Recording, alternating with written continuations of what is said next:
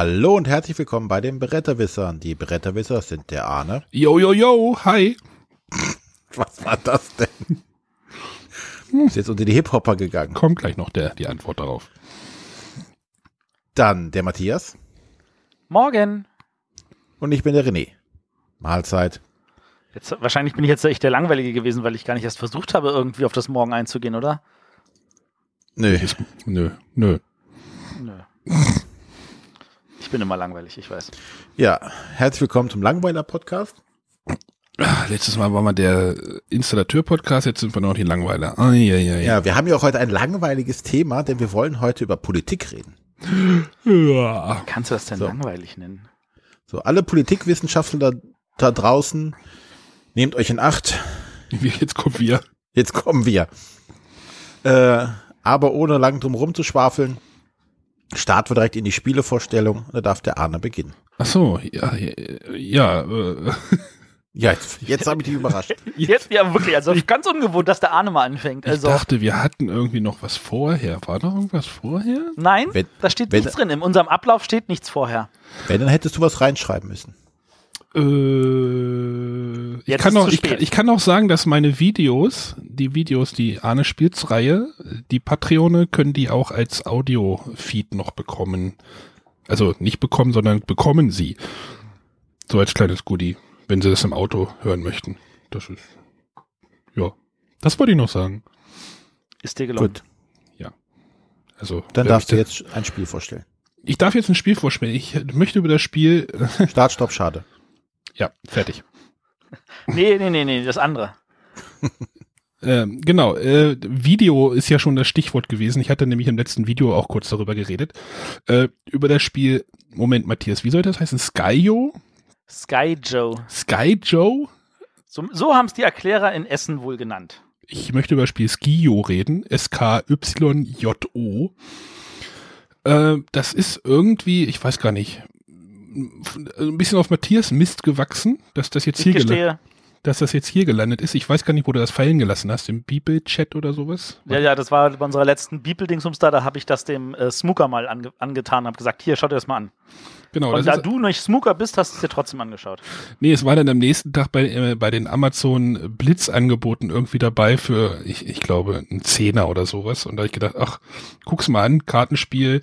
Ich hatte mir dann bei Broadgame Geek vorher kurz noch was äh, angeschaut, aber da ist auch nicht so viel Info. Dieses Spiel ist irgendwie ein Mysterium, aber vielleicht rede ich erstmal kurz um was es geht. Es geht nämlich in diesem Spiel äh, darum, Karten äh, ja, zu sortieren, zu optimieren. Oder Matthias, wie würdest du das bezeichnen? Optimieren finde ich gut. Also jeder bekommt zwölf Karten ausgeteilt ähm, aus einem Kartensatz, der von zwölf bis minus zwei geht. Diese Karten werden äh, ausgelegt vor einen in einem 3x4 Raster oder 4x3 ist ja auch Wumpe. Ja, nicht ganz, aber in einem, in einem Raster und diese Karten werden verdeckt voreingelegt. Dann dürft ihr zwei Karten aufdecken und dann beginnt das Spiel. Das Spiel ist super simpel. Ihr habt nämlich eigentlich äh, zwei Entscheidungen, die ihr pro Zug machen müsst. Ihr äh, müsst euch eine Karte aus der Mitte nehmen, das kann vom verdeckten Stapel sein oder vom, äh, vom Ablagestapel und nehmt euch eine Karte, guckt euch diese Karte an, wenn ihr halt vorher nicht wisst, welche es war, und dann überlegt ihr, ob ihr diese Karte bei euch in, diese, in euer Raster reinlegen möchtet. Wenn ihr es in euer Raster reinlegen möchtet, dann kann das eine offen, eine dieser beiden offenen Karten sein. Oder ihr nehmt eine verdeckte Karte, legt sie dann auf den Ablagestapel und die gezogene Karte legt ihr dann halt an den Platz, wo die lag und dann ähm, versucht ihr so wenig Punkte wie möglich zu sammeln. Ihr könnt auch noch, äh, wenn ihr diese gezogene Karte von Anfang, äh, wenn ihr da eine hohe Karte gezogen habt, die möchtet ihr absolut nicht haben, dann könnt ihr auch einfach diese Karte wieder in die Mitte legen und äh, eine eurer verdeckten Karten einfach umdrehen.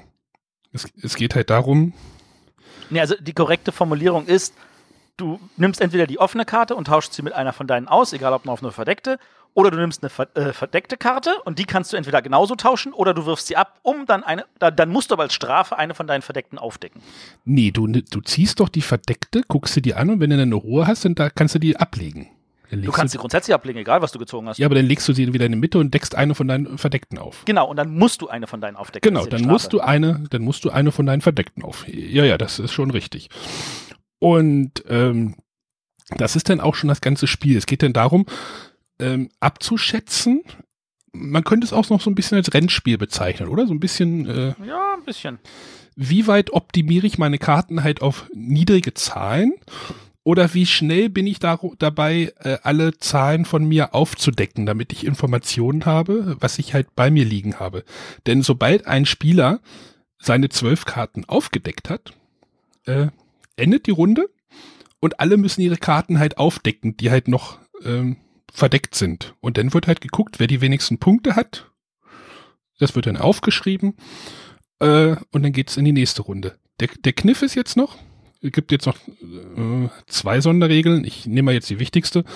Äh, der, der, der, der, der die Runde beendet, muss die wenigsten Punkte haben. Wenn er nicht die wenigsten Punkte hat, werden seine Punkte noch verdoppelt. Das ist so eine der, ja, ich hatte sie beim ersten Spiel jetzt nicht so gespielt. Also mit meiner Tochter habe ich das Spiel halt gespielt, weil äh, Matthias auch meinte, ja, es wäre relativ simpel und habe ich gesehen, man muss diese Karten nicht auf der Hand halten. Man legt sie einfach hin. Das ist für Kinder super. Man, die müssen, haben dann halt keine Schwierigkeiten irgendwie, oh, wie halte ich jetzt diese zwölf Karten oder was weiß ich. Man legt sie einfach hin, hat die Hände frei, alles super. Und dann halt auch super simpel. Und das Spiel sorgt für Gelächter und Emotionen am Tisch, weil wenn man irgendwie eine von seinen verdeckten Karten austauscht und die dann halt aufdeckt und in die Mitte legt und es war halt eine niedrige Zahl, so eine minus eins oder eine Null, dann ist immer so, ja, Emotionen am Tisch, sage ich mal. Ja. Oder es ärgert, man ärgert sich oder wenn man dann irgendwie doch wieder eine aufdeckt und äh, man deckt halt irgendwie eine 10 auf, also eine hohe Zahl, dann äh, ärgert man sich auch und alle lachen und äh, ja, aber ansonsten ist das Spiel halt sehr, sehr simpel und aber auch sehr solitär eigentlich. Man, man interagiert ja nicht mit den anderen irgendwie. Äh, Naja, doch, also, also die Interaktion findet tatsächlich nicht über die Karten statt, sondern tatsächlich über den Trash-Talk mehr oder weniger am Tisch. Ja, Und der, der wiederum ist natürlich tatsächlich an der Stelle für dieses Spiel grandios. Ja, das ist, das ist richtig. Äh, Schön ist auch, dass diese Karten so ein bisschen mh, farblich kodiert sind. Also die, die niedrigen Zahlen sind halt so bläulich, dann geht's ins Türkis, ins Grüne, ins Gelbe und dann die hohen sind dann im roten Bereich. Das heißt, man versteht das auch total schnell, dass die roten möchte man nicht haben, sondern die blauen Karten und ähm, wirklich ganz toll. Was ist mit den Grünen? Ja, halt grün. Grün sind die 1 bis 4. Genau, es geht dann, genau, also minus Das zwei waren die und minus, Roten. Die roten Nee, die sind, roten sind äh, von 9 bis 12. die willst Ich du nicht habe ich haben. noch nicht erkannt. Ach so. Also die, die, die Farben sind, also ist, die Karten gehen halt von 0 bis, äh, von minus 2 bis 12, während halt die oberen vier sind halt äh, rot, die mittleren vier sind gelb, die unteren vier sind grün, so wie bei einer Ampel. Nur 0 und kleiner sind halt blau-lila. die Farben spielen keine Rolle, sie he helfen halt nur, das ganze Spiel so Genau. ein bisschen zu verstehen. Also sonst Wenn spielen sie keine sieht. Rolle. Ansonsten sind da Zahlen drauf, die ansonsten sind das da Entscheidende. Zahlen drauf, genau. Nein, Äh, alles gut. Ich wollte nur darauf rumreiten, dass es überhaupt anscheinend erwähnenswert war, dass da, dass da Farben drauf sind. Ja, es, es unterstützt halt das Spiel nochmal so ein bisschen so, von wegen, was will man machen? Was macht man mit dem Spiel? Ähm, so, jetzt kommen wir zu dem ganzen Kniff, der, des ganzen, oder nicht des ganzen Kniffs. Ähm, das Spiel ist beim Verlag Magilano erschienen. René, kennst du den Verlag? Lass mal gerade nachdenken. Nein. Gut. Matthias, kennst du den Verlag? Ähm, außer, dass ich jetzt das Spiel von denen habe, nö. Wie bist du denn darauf aufmerksam geworden? Äh, Ich bin darauf aufmerksam geworden, weil in Essen meine Frau, die ja nun seit ähm, 17 Jahren das erste Mal wieder mit in Essen war, äh, den einen Tag sich einfach mal mit ein paar Freunden, die ebenfalls nach Essen gekommen sind, äh, über die Messe geschlendert ist und ganz viel geguckt und ganz viel gespielt haben. Und dann waren sie an dem, äh, an dem Tisch, wo das Spiel halt vorgestellt wurde, haben sich hingesetzt, äh, haben dann ein, zwei Runden gespielt, waren begeistert und haben eins gekauft. Ja. Das Spiel gibt's glaube ich, schon seit zwei Jahren. Ich glaube, 2015 steht bei Boxing Week. So, jetzt noch ein, Ja. eine, ein Mysterium quasi noch um das Spiel. Das Spiel hat bei Amazon 200 Bewertungen. Kundenrezensionen.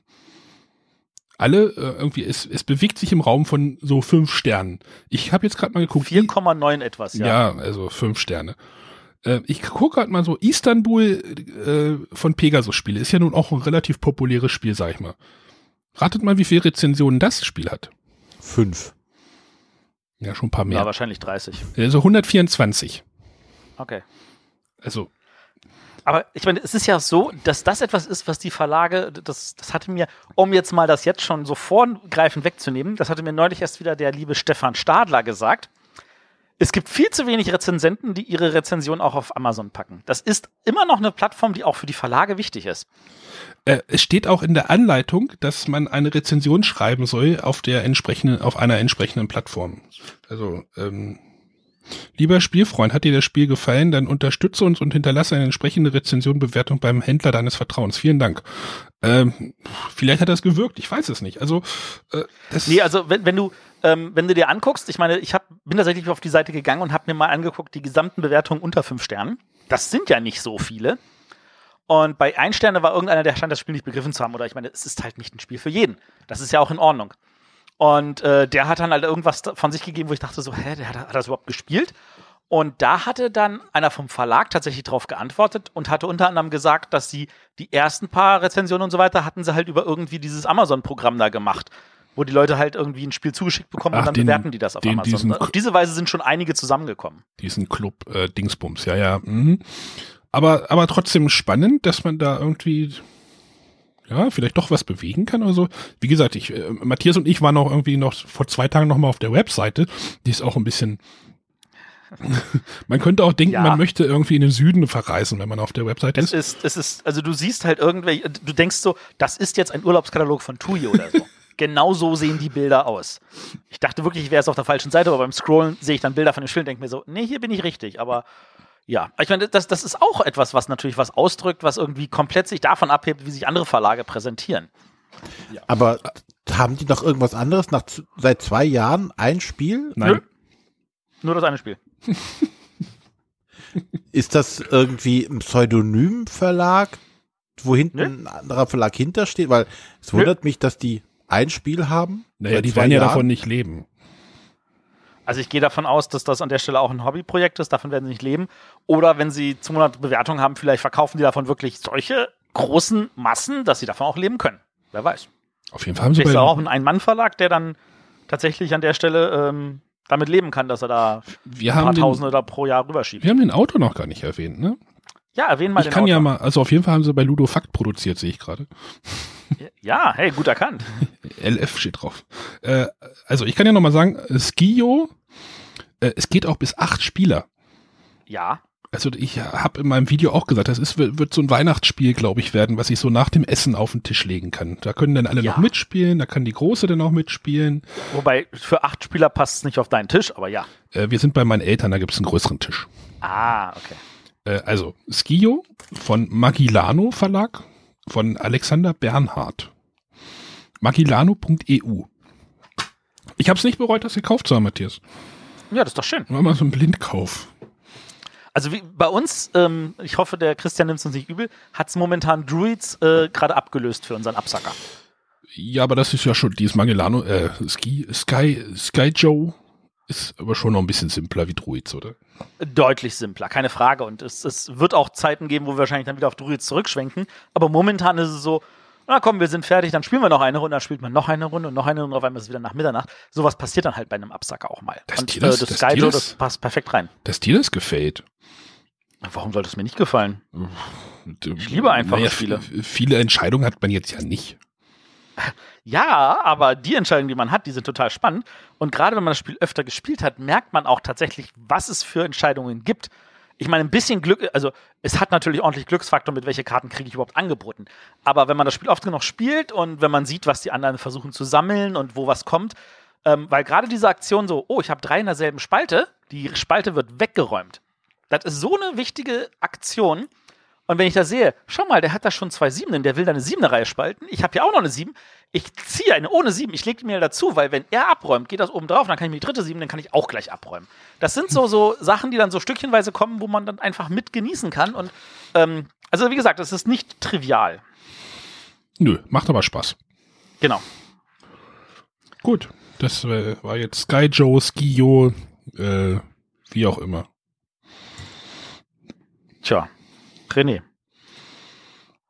Jetzt ist er weg. René, René möchte heute nicht mehr. Doch, doch, der möchte schon. Dann komme ich jetzt mal zu meinem Spiel. Beziehungsweise ich rede eigentlich über ein Spiel, was jetzt schon mittlerweile ja, gut drei Jahre, wahrscheinlich auch schon fast vier Jahre auf dem Buckel hat. Und zwar Imperial Assault, also Star Wars.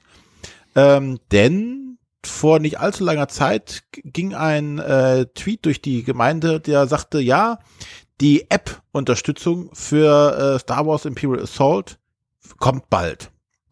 Das war, glaube ich, weiß ich noch, so drei oder vier Wochen ungefähr her.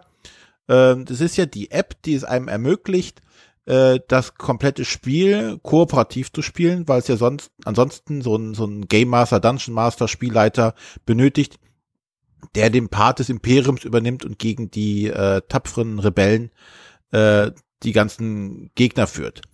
Die bösen Äh, Rebellen. Nach Sicht, je nach Sichtweise, genau. Ähm, das Ganze gab es ja auch schon für äh, Descent, wo du dann auch den, den Spielleiter durch eine App ersetzt. Und äh, da war ja schon lange die, die Überlegung, ja, wann gibt's denn das endlich zu äh, für Star Wars? Ist ja quasi dasselbe System. Und vor einem Jahr, über einem Jahr ungefähr, auf diesem äh, In-Flight Report von Fantasy Flight, den die auf der GenCon, glaube ich, machen, ähm, wurde auch angekündigt, ja, kommt, wir arbeiten dran. Und alle haben sich gefreut und dann wurde still. Und alle haben schon gesagt, naja, das wird eh nicht, das kommt nicht mehr. Und wie gesagt, dann kam dieser Tweet äh, vor drei, vier Wochen, dass es jetzt bald kommt. Und normalerweise ist man ja immer skeptisch, wenn irgendeine Software sagt, die kommt bald. Das heißt also in einem Jahr. Aber dann pünktlich zum 1. Dezember im Adventskalender App Store war dann die App von Imperial Assault, die sich dann nennt ähm, Legends of the Alliance. Was einem jetzt, wie gesagt, ermöglicht, das Ganze kooperativ, alleine oder mit mehreren Leuten gegen die App zu spielen. Ähm, das, wer das, die Descent-App kennt, der weiß, äh, worauf er sich da einlässt. Das Ganze ist eine komplette Kampagne. Ähm, es gibt sogar so ein schönes Tutorial, wo du quasi bei Null startest, wo du auch sagen kannst, hier, ich kenne die Regeln auch gar nicht. Oder ich habe die Regeln vergessen, weil ich das Spiel so nicht spiele, so wie es bei mir der Fall war oder bei uns der Fall war. Und dann sagst du, okay, führ mich jetzt mal ein bisschen in das Spiel ein. Dann wird dir erklärt, hier kannst du dich so, kannst dich bewegen, kämpfen, dies und das. Und äh, über mehrere Missionen kommen dann alle Regeln nach und nach dazu.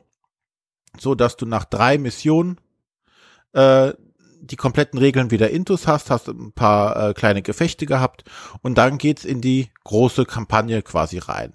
Und du kannst deine Charaktere halt entsprechend aufleveln, was du im anderen auch konntest, im normalen Imperial Assault.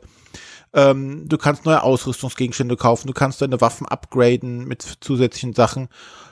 Äh, und aber der Verwaltungskram, den du sonst immer hattest mit verschiedenen Karten und der Overlord bzw. Spielleiter musste hier sein Imperiumskarten verwalten, das wurde, konnte da aufsteigen. Das finde ich nämlich das Tolle an diesen ganzen Apps oder an den Unterstützung, unterstützenden Apps für die Spiele, wie das Descent und ähm, Imperial Assault, aber auch schon bei Mansions of Madness Second Edition. Das ganze Micromanagement übernimmt halt die App, die sonst bei dem Spielleiter hauptsächlich lag. So, wenn du alleine bist und einen Charakter zu verwalten, war das immer wunderbar easy. Hier, ja, ich bewege mich, schlage zu oder am Ende der Kampagne, oh, ich kaufe mir noch die äh, Fähigkeit dazu oder ich upgrade meine Waffe hier oder ich kaufe mir eine neue Waffe da. Aber der Spielleiter muss halt alles im Blick halten. Der musste sein Kartenmanagement, der hatte ja x Truppen zu führen. Ähm, und das nimmt einem die App jetzt hier ab beziehungsweise ersetzt das Ganze und man kann wunderbar dagegen spielen. Wichtig dabei ist noch zu sagen, es ist ähm, nicht so, dass die App jetzt alles trackt. Ähm, zum Beispiel der, nach dem Setup wird gesagt, hier und hier und da äh, kommen äh, Einheiten aufs Spielfeld, dann setzt du deine Miniaturen auf das Spielfeld und danach interessiert es die App überhaupt nicht mehr, wo diese Einheiten stehen. Auch die Lebens, äh, doch die Lebenspunkte, Nee, die Lebenspunkte werden auch nicht getrackt.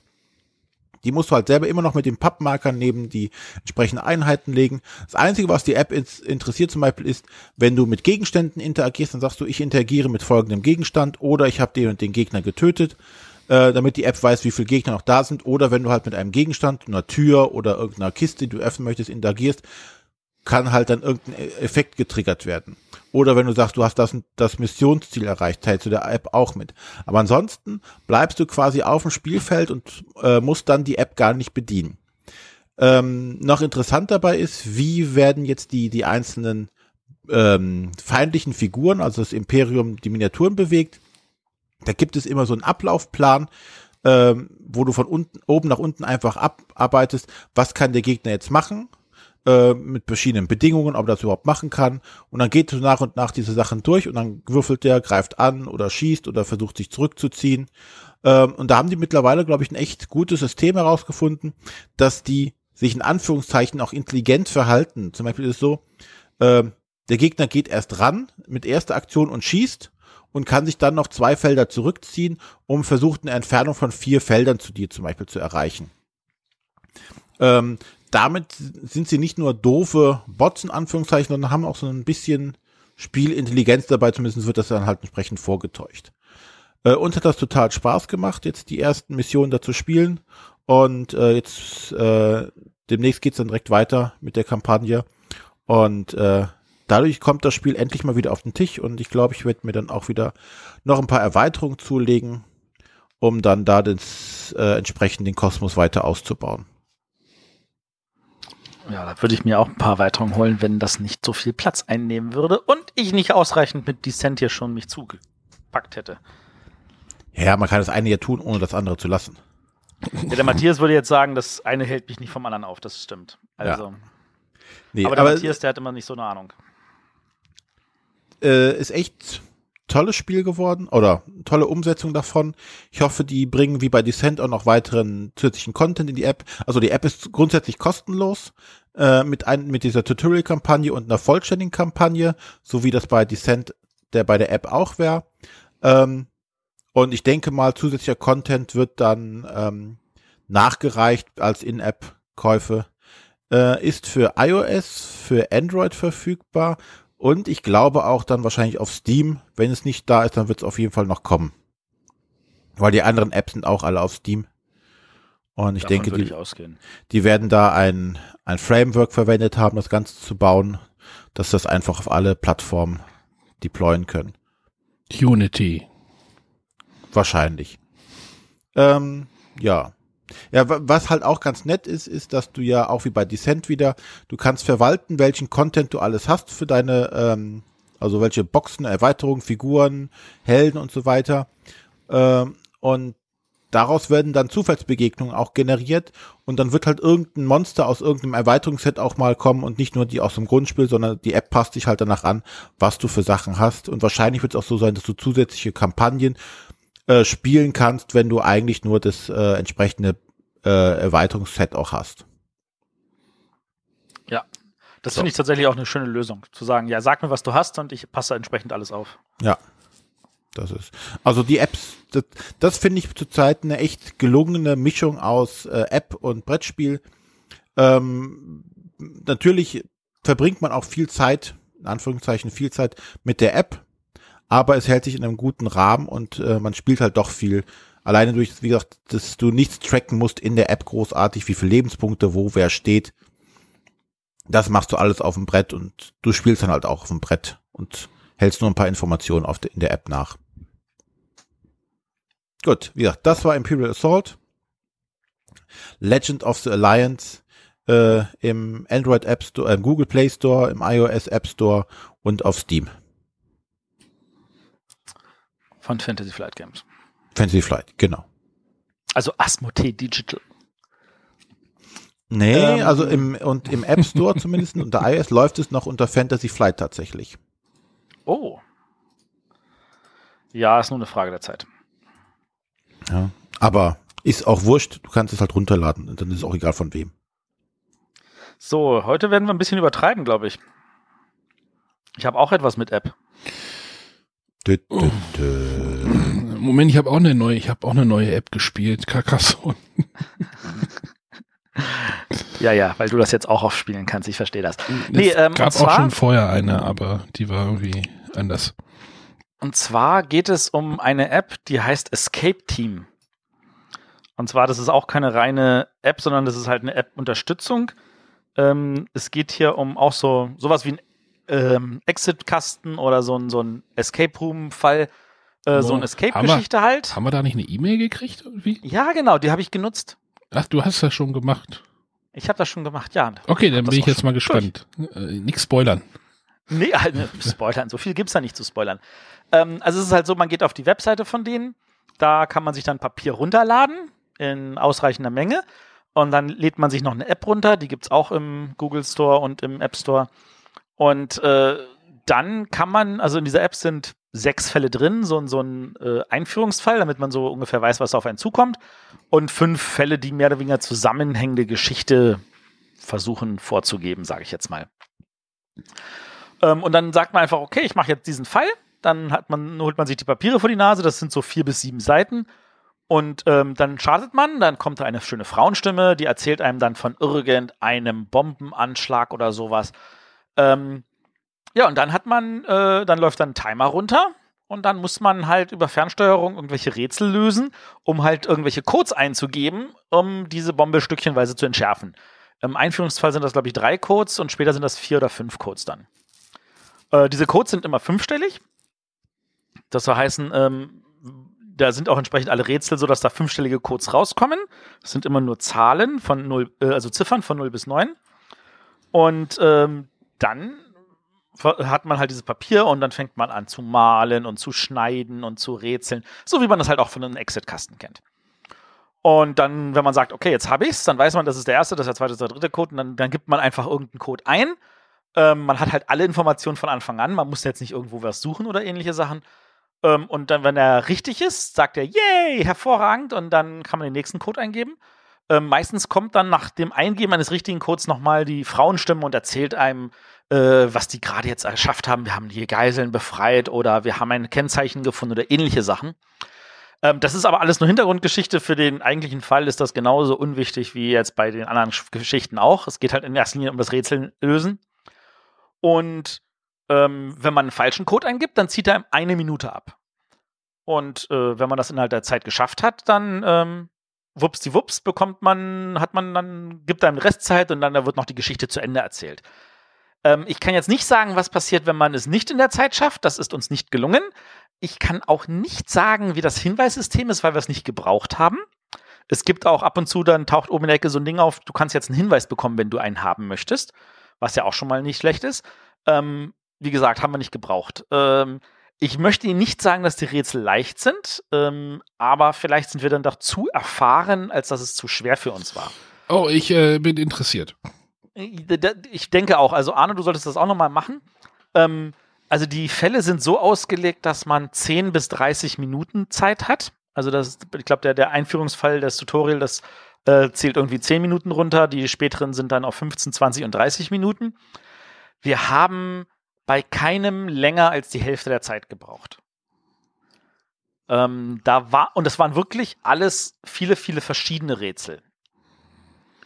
Ähm, da waren Sachen wirklich da, also man, es gab Sachen, da musstest du mathematisch gucken, es gab Sachen, da musstest du äh, visuell gucken, wie du das machst, äh, ganz viele Sachen, wo du schneiden musstest, ganz viele Sachen, wo du, da waren ganz viele Rätsel dabei, die empfand ich auch als neu.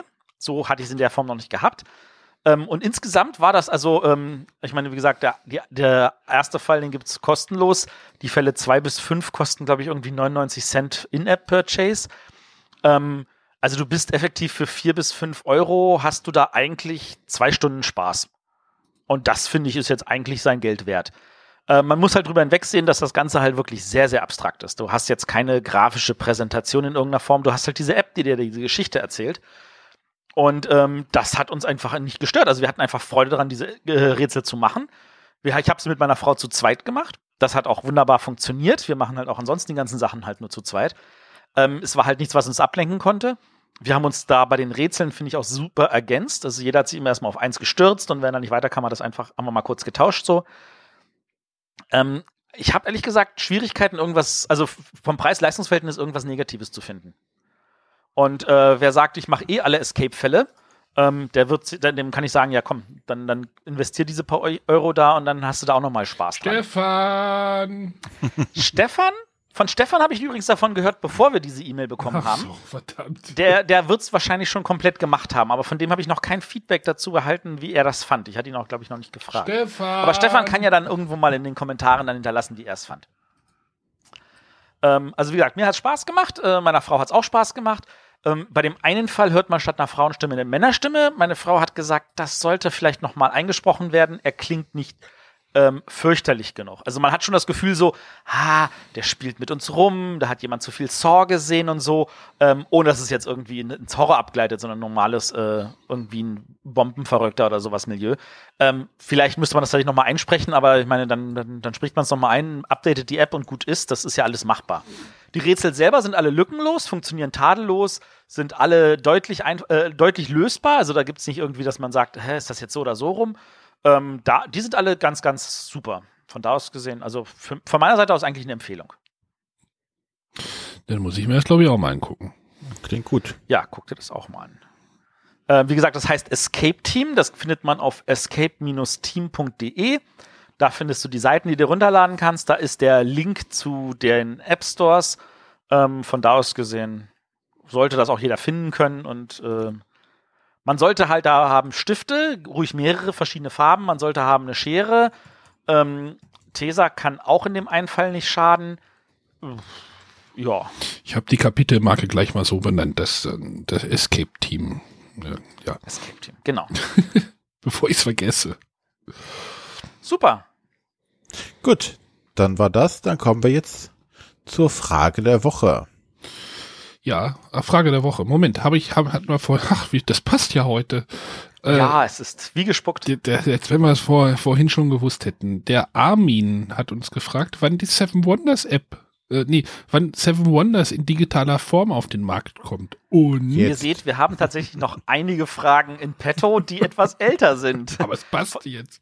Und ich wusste Das ja die, passt jetzt wunderbar. Aber ja an dieser die- Stelle vielleicht nochmal der Aufruf, schickt uns Fragen, gerne auch in, als Audioform. Also, dass wir das hier damit einbinden. ich sag mal Das so, mal, wenn ihr cool. das in Audioform schickt, erhöht ihr die Chance, dass es schneller äh, rankommt, weil wir die cooler finden. Genau, definitiv. Äh, der Inhalt muss natürlich auch. Nein, nicht so die Chance steigt, das ist definitiv so. ja, aber wenn Ja. jetzt alle äh, Audio Also, wenn jetzt natürlich 30 Leute was nächste Woche einschicken, dann wird's, dann kann es sein, Sind sie immer noch dauert. vor den Leuten, die es schriftlich machen? dann machen wir einfach eine ganze Fragesendung daraus und fertig. genau. Im Notfall auch das. Also von da aus, Leute, schickt uns Fragen gerne als Audiofile. Aber zurück zu der Frage. Wann kommt die Seven Wonders in digitaler Form? René, wann kommt es? Jetzt, also ist schon da. Ich glaube inzwischen auch auf allen Plattformen, oder? Das weiß ich nicht. Also iOS auf jeden Fall. Bei den anderen bin ich mir nicht sicher, was der, der Google Play Store da sagt. Da bin ich nicht ja. so bewandert. Wenn man nur einen hätten, der das wäre, ne? Ja, Aber ich kann jetzt dazu was erzählen, weil ich habe schon gespielt. Hast du schon gespielt? Ich, Und? ich, Ja. ich check mal meinen Store. Ich nehme mal mein Handy. Ja, gibt's auch im Google Play Store. Ach, toll. Sagt Google Ähm, mir. also ich muss ganz ehrlich sagen, ich meine, ähm, die Erweiterungen, die kommen noch nachträglich. Die sind jetzt, so, wenn ich es richtig gesehen habe, noch nicht drin. Ähm, ich habe auch noch nicht online gegen jemanden gespielt. Das habe ich an der Stelle auch noch nicht gecheckt. Aber ich habe es ähm, gespielt mit ähm, äh, gegen die KI. Sowohl mit zwei Gegnern, drei Gegnern, vier Gegnern, fünf Gegnern. Ähm, also ich habe jetzt noch nicht alle Spielerzahlen, aber doch schon verschiedene Spielerzahlen. Ähm, und das ist tatsächlich so, es präsentiert sich so, wie man es auch am Tisch hat. Ich sehe, was links und rechts gibt. Ich sehe mein Spielfeld und alle anderen könnte ich mir noch angucken, aber die interessieren mich eigentlich eh nicht. Also man sieht auch, was die anderen so picken, aber das interessiert einen halt nicht.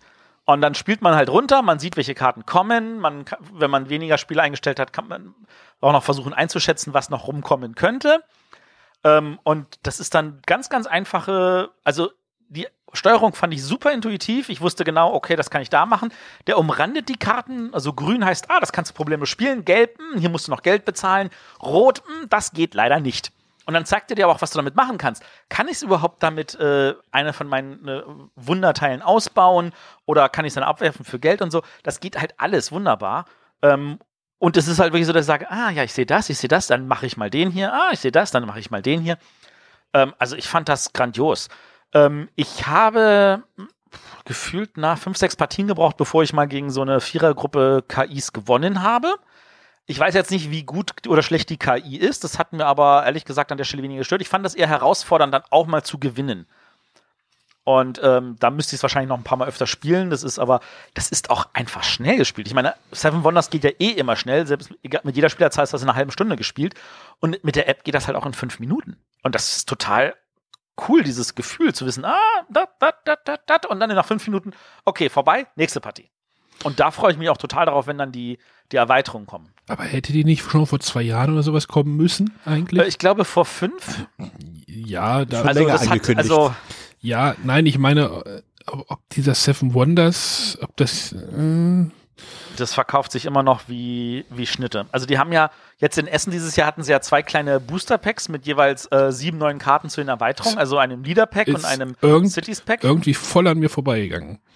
Äh, nicht an mir und auch nicht bei denen. Also da, die, da, da lief auch wieder einiges. Ich gehe davon aus, die haben einige tausend Packs auf der Messe verkauft. Also Seven Wonders hat 142 Rezensionen, aber äh, egal. Ja, aber es ist ja auch egal. Ähm, eine App kannst du ja auch unabhängig davon rausbringen. Ne, Guck, also es gibt Und ja da dann darfst auch Agricola oder sonstiges, die dann irgendwann da, da eine App rausgezimmert haben. Ja, ja, besser noch. Es ist ja so, dass bei Zug um Zug war es ja auch so, dass durch die App nochmal viel mehr von dem eigentlichen Brettspiel verkauft wurde. Und ich denke, das kommt jetzt tatsächlich an einem guten Zeitpunkt, um die, die, das, ähm, um die, die physikalische Version nochmal zu pushen. Das Also von da aus gesehen. Kann auch noch gut passieren, ja. Ja, könnte sein, könnte möglich sein, ja. Gut, ja.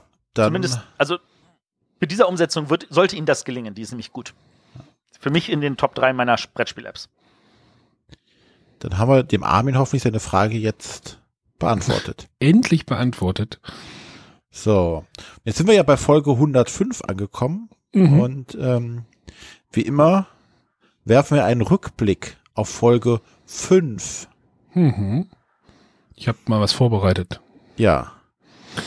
Ja, Darauf- wir haben ja über Goodies, Freebies und Promos geredet. Das, Oh, hm. wer macht denn sowas? Was mich jetzt, was mich jetzt, äh, vielleicht, ich, ich habe wieder ein paar Soundschnipsel vorbereitet. Habt ihr Ja, Lust auf die? Ich habe nämlich auch noch eine Frage an Matthias nachher, aber vielleicht, Ja, äh, mach mal, Ja, immer. also ich, soll ich erstmal, was wir vorgestellt haben an Spielen, soll ich das mal kurz machen? mach mal. Mach mal. wir fangen einfach mal an und dann kann man beim Aufdecken der Karten auch noch immer noch so ein bisschen erklären, was die Karten machen. Also es ist sehr simpel, aber es macht ungeheuren Spaß. Also ich hoffe, dass also das Spiel ist jetzt gerade nicht so einfach zu bekommen. Ich habe es jetzt über Boardgame Geek Marketplace mir besorgt. Ähm, und aber ich habe gehört, dass das wohl noch mal jetzt im Laufe des nächsten Jahres oder 2014 ähm, über einen größeren oder noch mal gedruckt werden soll und ähm, ich hoffe, dass das wirklich in die, in die Hände von vieler Spieler kommt. So. So, welches Spiel war das? Ja, also ich gucke jetzt mal nicht nach, um zu, mich selber zu spoilern, sondern ich überlege gerade und denke mir so, äh, Wir haben neu- hat was über den, Wir, den, wir haben neulich den Marketplace. wir haben neulich tatsächlich wieder drüber geredet. Mehr oder weniger. Du, Matthias, sogar. Mhm. Oh, René weiß es. Du hast geguckt, Ich, oder? was? ich habe den Ablauf gesehen, von daher. Ach so. Ah, äh, ja, nee, dann, ich, ich bin raus, ich weiß es nicht. Händler der Karibik, Ah, Port Royal. was zu Port Royal geworden ist, ja. was zwei Erweiterungen gekriegt hat. Also dieses Spiel lebt immer noch. Das fand ich irgendwie Das spaßig. ist echt schon vier Jahre her. Ja, ist krass. Das war ja, das ist da ja irgendwie in Essen dann so ein bisschen da verkauft worden beim Spielemuseum. Für einen Fünfer tatsächlich. Und dann hat irgendwie, ich glaube, die, die, der Kieler Podcast hatte darüber das dann relativ gut besprochen und eigentlich mir besorgt irgendwie für, ich glaube, 20 oder sowas beim Boardgame Marketplace. Äh, Das ist, das, das hatte bei denen sogar einen, Pop, äh, einen Pot gewonnen, den goldenen. hat es denn, hab's denn tatsächlich auch wieder verkauft? Weil ich ja, weil das ja dann kompatibel mit den ähm, Erweiterungen sein sollte. Also ich habe es dann für Port Royal dann nochmal ausgetauscht. Aber äh, spielen wir immer noch gerne und äh, immer noch äh, in aller Munde. Ja. So, René hatte auch was. Also ein wirklich schnell erklärtes, einfaches, schönes äh, Familienspiel. Das aber auch, glaube ich, genug Potenzial hat für äh, Vielspieler, um da alle Möglichkeiten auszukosten. Das, das wäre, das, wenn du jetzt sagen würdest, welches Spiel das ist, Matthias, äh, Ähm, äh, Zombie-Side Deluxe. ähm, nein, es war Glück auf. Aha. René fand Glück auf damals toll. Äh, Glück auf ist ja auch immer noch toll. Ja. Also das ist, finde ich, auch ein wunderbares Familienspiel, wo ich jetzt in so im Nachhinein immer noch nicht verstehe, wie das eigentlich komplett untergehen konnte, weil ähm, ja doch eigentlich schon, weil die Wertung, die war ja damals das Problem. Wir haben auch Aber noch- das, ja. das, das ist ein Spiel, von dem ich mich auch noch nicht trennen mag. Wir haben auch Also, noch ich einfach lange, lange über das Papiergeld gesprochen in der Sendung. Äh, Ach ja, aber Papiergeld. machen wir mal weiter. Matthias hat da auch noch was zu sagen. Oh. Ähm, das Problem ist halt, dass die eigentlichen Karten, das ist, es fühlt sich irgendwie merkwürdig an, die verrutschen auf dem Tisch, da muss man immer etwas vorsichtiger sein. Äh, aber wenn man davon absieht, dann ist das ein wundervolles Spiel, das man ganz, ganz oft spielen kann. Schon wieder so nichtssagend, oder? Es ist toll, wenn man die einfach so raus. Unfassbar. raus- Also ich, ich, ich merke, wir müssen tatsächlich in unseren Rezensionen arbeiten, Ja. wenn wir so nichts sagen Ich, reden. schn- ja, ich schneide das ja, ne, das ist ja mal so ein, so ein Satz, der mir irgendwie auffällt beim Hören. Es ging um SOS Titanic. Ah, cooles Spiel. Mhm. Immer noch. Ja, wo- fandest du auch gut, äh, aber ich glaube, wir drei stehen immer noch zu den drei Spielen. Also ich habe mein, naja, Port Royal Händler der Karibik, also wie gesagt, ich hab's, habe mehr oder weniger noch, René hat ja sein Glück auf ja auch noch, Genau. Matthias wa- wahrscheinlich auch noch. Also, Also- ich habe sowohl mein, mein Glück auf, als auch mein, mein SOS Titanic, als auch mein Port Royal und mein Händler der Karibik. So, ich habe noch was Spannendes gefunden in der Folge. Ähm, hört einfach mal selber rein. Und inzwischen ist das so, ja, dass die Verlage das wollen. Und da kommt halt also damit zusammen, ich, ähm, als ich mit dem Herrn Stadler von Queen Games geredet habe, der hat gesagt, ähm, die Leute erwarten das, da ist ein Markt dafür und gerade in, in Zeiten mit Kickstarter äh, braucht der Verlag das auch. Also die müssen schon mit Goodies planen, damit sie zum Beispiel bei Kickstarter Stretch Goals haben. Ja. Das war jetzt die erste Erwähnung der Bretterwisser von äh, Herrn Stadler. Den haben wir in dieser Folge ja auch schon erwähnt. Ja, ich hab, wir haben sie gefunden. Also in, äh, äh, ab Folge 5 geistert er durch das Bretterwisser-Universum. Aber ihr habt gehört, bei welchem Verlag, ne? Oh Gott, ist das lange her. Es war bei Queen Games. Es war bei Queen Games. Genau. Also wir haben dann halt über Goodies und Freebies und äh, ähm, ja, ähm, um das jetzt nicht la zu lang werden zu lassen, äh, machen wir noch mal zwei Statements von von mir und Matthias und dann glaube ich, lassen wir es auch gut sein.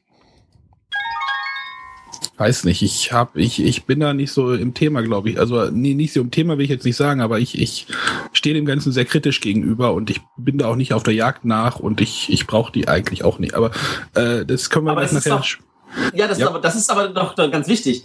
Du, äh, du sagst, das ist etwas, was ich nicht brauche. Das soll heißen, für dich ist ein Goodie etwas Unwichtiges. Ja, bin ich immer noch dabei. Ich hätte nur eine Frage. Matthias. Achso, Kaliber. Ja. Achso. Hast du den Adventskalender schon im Kopf zu dem Zeitpunkt? Die, die Frage, Nein. die Frage hatte ich, Nein. nehm- hatte ich, wollte ich, wollte ich Ihnen nämlich auch noch stellen nachher. Das hatte ich nicht. Das war, also ich meine, das erste Mal, dass ich mit meiner Frau über diese Adventskalender-Idee geredet habe, um jetzt mal das komplette was anzusprechen, was wir eigentlich nicht ansprechen wollen, ähm, das war in den späten 90ern, also 99 oder so, oder 2000, ähm, weil wir da schon mal so, so diese Idee eigentlich witzig fanden, als Amigo. Amigo hatte nämlich damals, das konntest du beim Verlag bestellen, ein kleines Heftchen. Da hast du einfach gesagt, ich möchte das gerne haben, hast du denen irgendwie eine Postkarte geschickt mit deiner Adresse und dann haben sie dir ein kleines Heftchen zugeschickt, das halt in deren kleine Schachtel reinpasst. Und da waren Ideen für Varianten und äh, ähnliche Sachen für ganz viele von deren Spiele. Und das hat uns damals gebracht, das wäre doch cool, wenn man da auch sowas macht, so als Adventskalender.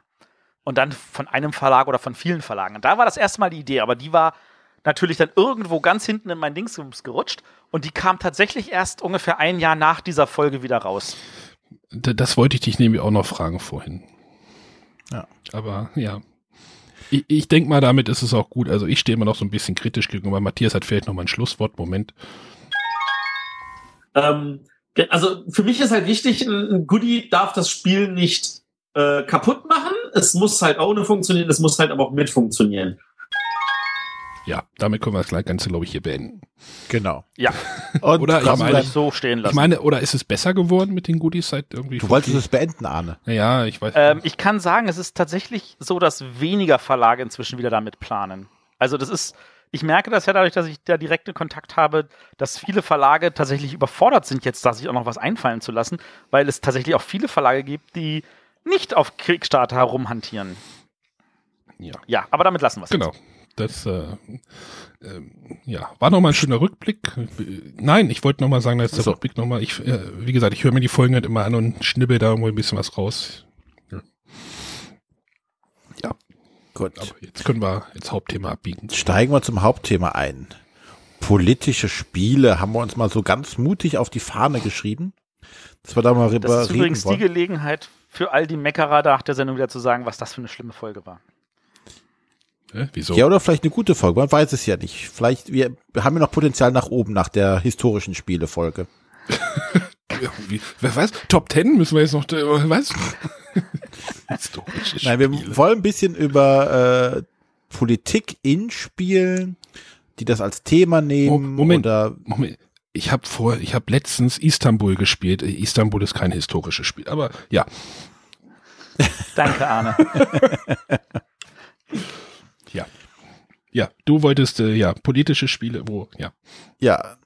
Und ähm, ja, warum mach, machen wir das? Wie gesagt, wir wollten das mal ein bisschen aufgreifen. Da habe ich aber am Anfang mal die Frage an euch, was verstehst du, Arne, unter Politik? Oh, unter Politik. Die Frage war jetzt nicht abgesprochen. Nee, eben. Ja. Das finde ich aber richtig, weil wenn René sie nicht gestellt hätte, hätte ich sie gestellt. Naja, es, es, es geht ja um das Gest also um Politik generell, ja. Ja, ja, Ge Politik. Gestalten innerhalb eines äh, Raumes. Es, es geht ja nicht nur um, es geht ja nicht nur um die Bundespolitik, sondern Kommunalpolitik, Landespolitik, also um verschiedene, äh, ja, wie nennt man das denn? Ähm, Ordnungseinheiten vielleicht und versucht dort irgendwie möglichst sinnvoll Dinge zu gestalten.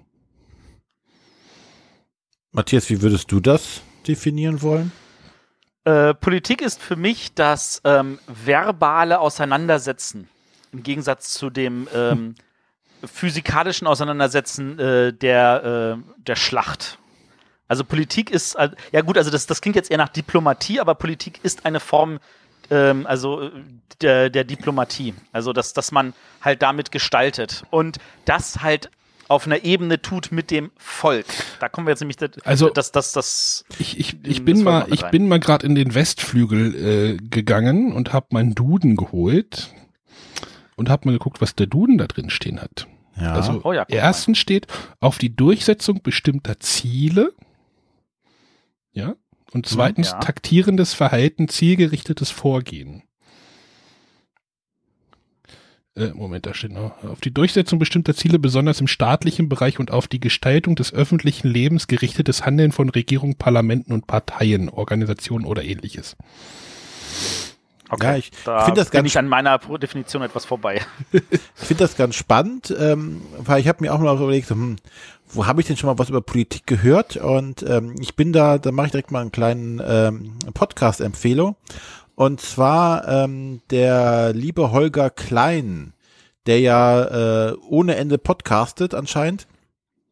Äh, Das ist Genau, in seinem oder in seinem Podcast Vrind und der hat so einzelne Kategorien. Unter anderem hat er auch einen Politikunterricht, wo er mit einem ähm, Geschichts- und Politiklehrer ähm, regelmäßig mal äh, etwas über Politik erzählt. Und äh, den habe ich mir eben auch nochmal kurz angehört, weil da genau diese Frage auch schön erörtert wird. Die bauen das wunderbar auf. Die fangen an, was ist überhaupt Politik? Und äh, da ist so eher so die Meinung, das ist das äh, Konfliktlösen äh, von, äh, von einzelnen Parteien oder von, von äh, einzelnen Interessensgruppen. Ne? Weil du hast einen Konflikt und den löst du halt mit Politik. Und die können das jetzt viel besser aufdröseln oder die haben das viel besser aufgedröselt, deswegen möchte ich das jetzt gar nicht vertiefen. Äh, nur an der Stelle nochmal Vrin Politikunterricht, den Link setze ich auch in die Show Notes. Die machen das super und äh, gehen wirklich von äh, Adam und Eva bis hoch zu Parteien und erklären verschiedene Systeme, machen die beiden echt super. Und da ist auch, wie schwammig dieser Politikbegriff überhaupt ist. Und auch so dieses, ja, ähm, die Politik macht ja nichts. Und in den meisten Köpfen ist halt Politik sind die Politiker. Also die, die da was tun und die halt oder nichts tun, je nachdem. Naja, also das ist wie spannend Politik sein kann, erleben wir ja gerade erst. Ich meine, seit dieser Bundestagswahl äh, sind wir ja, wir kriegen das vielleicht gar nur, nur so am Rande ja alles mit, aber ich glaube, da passiert gerade so viel hinter den Kulissen.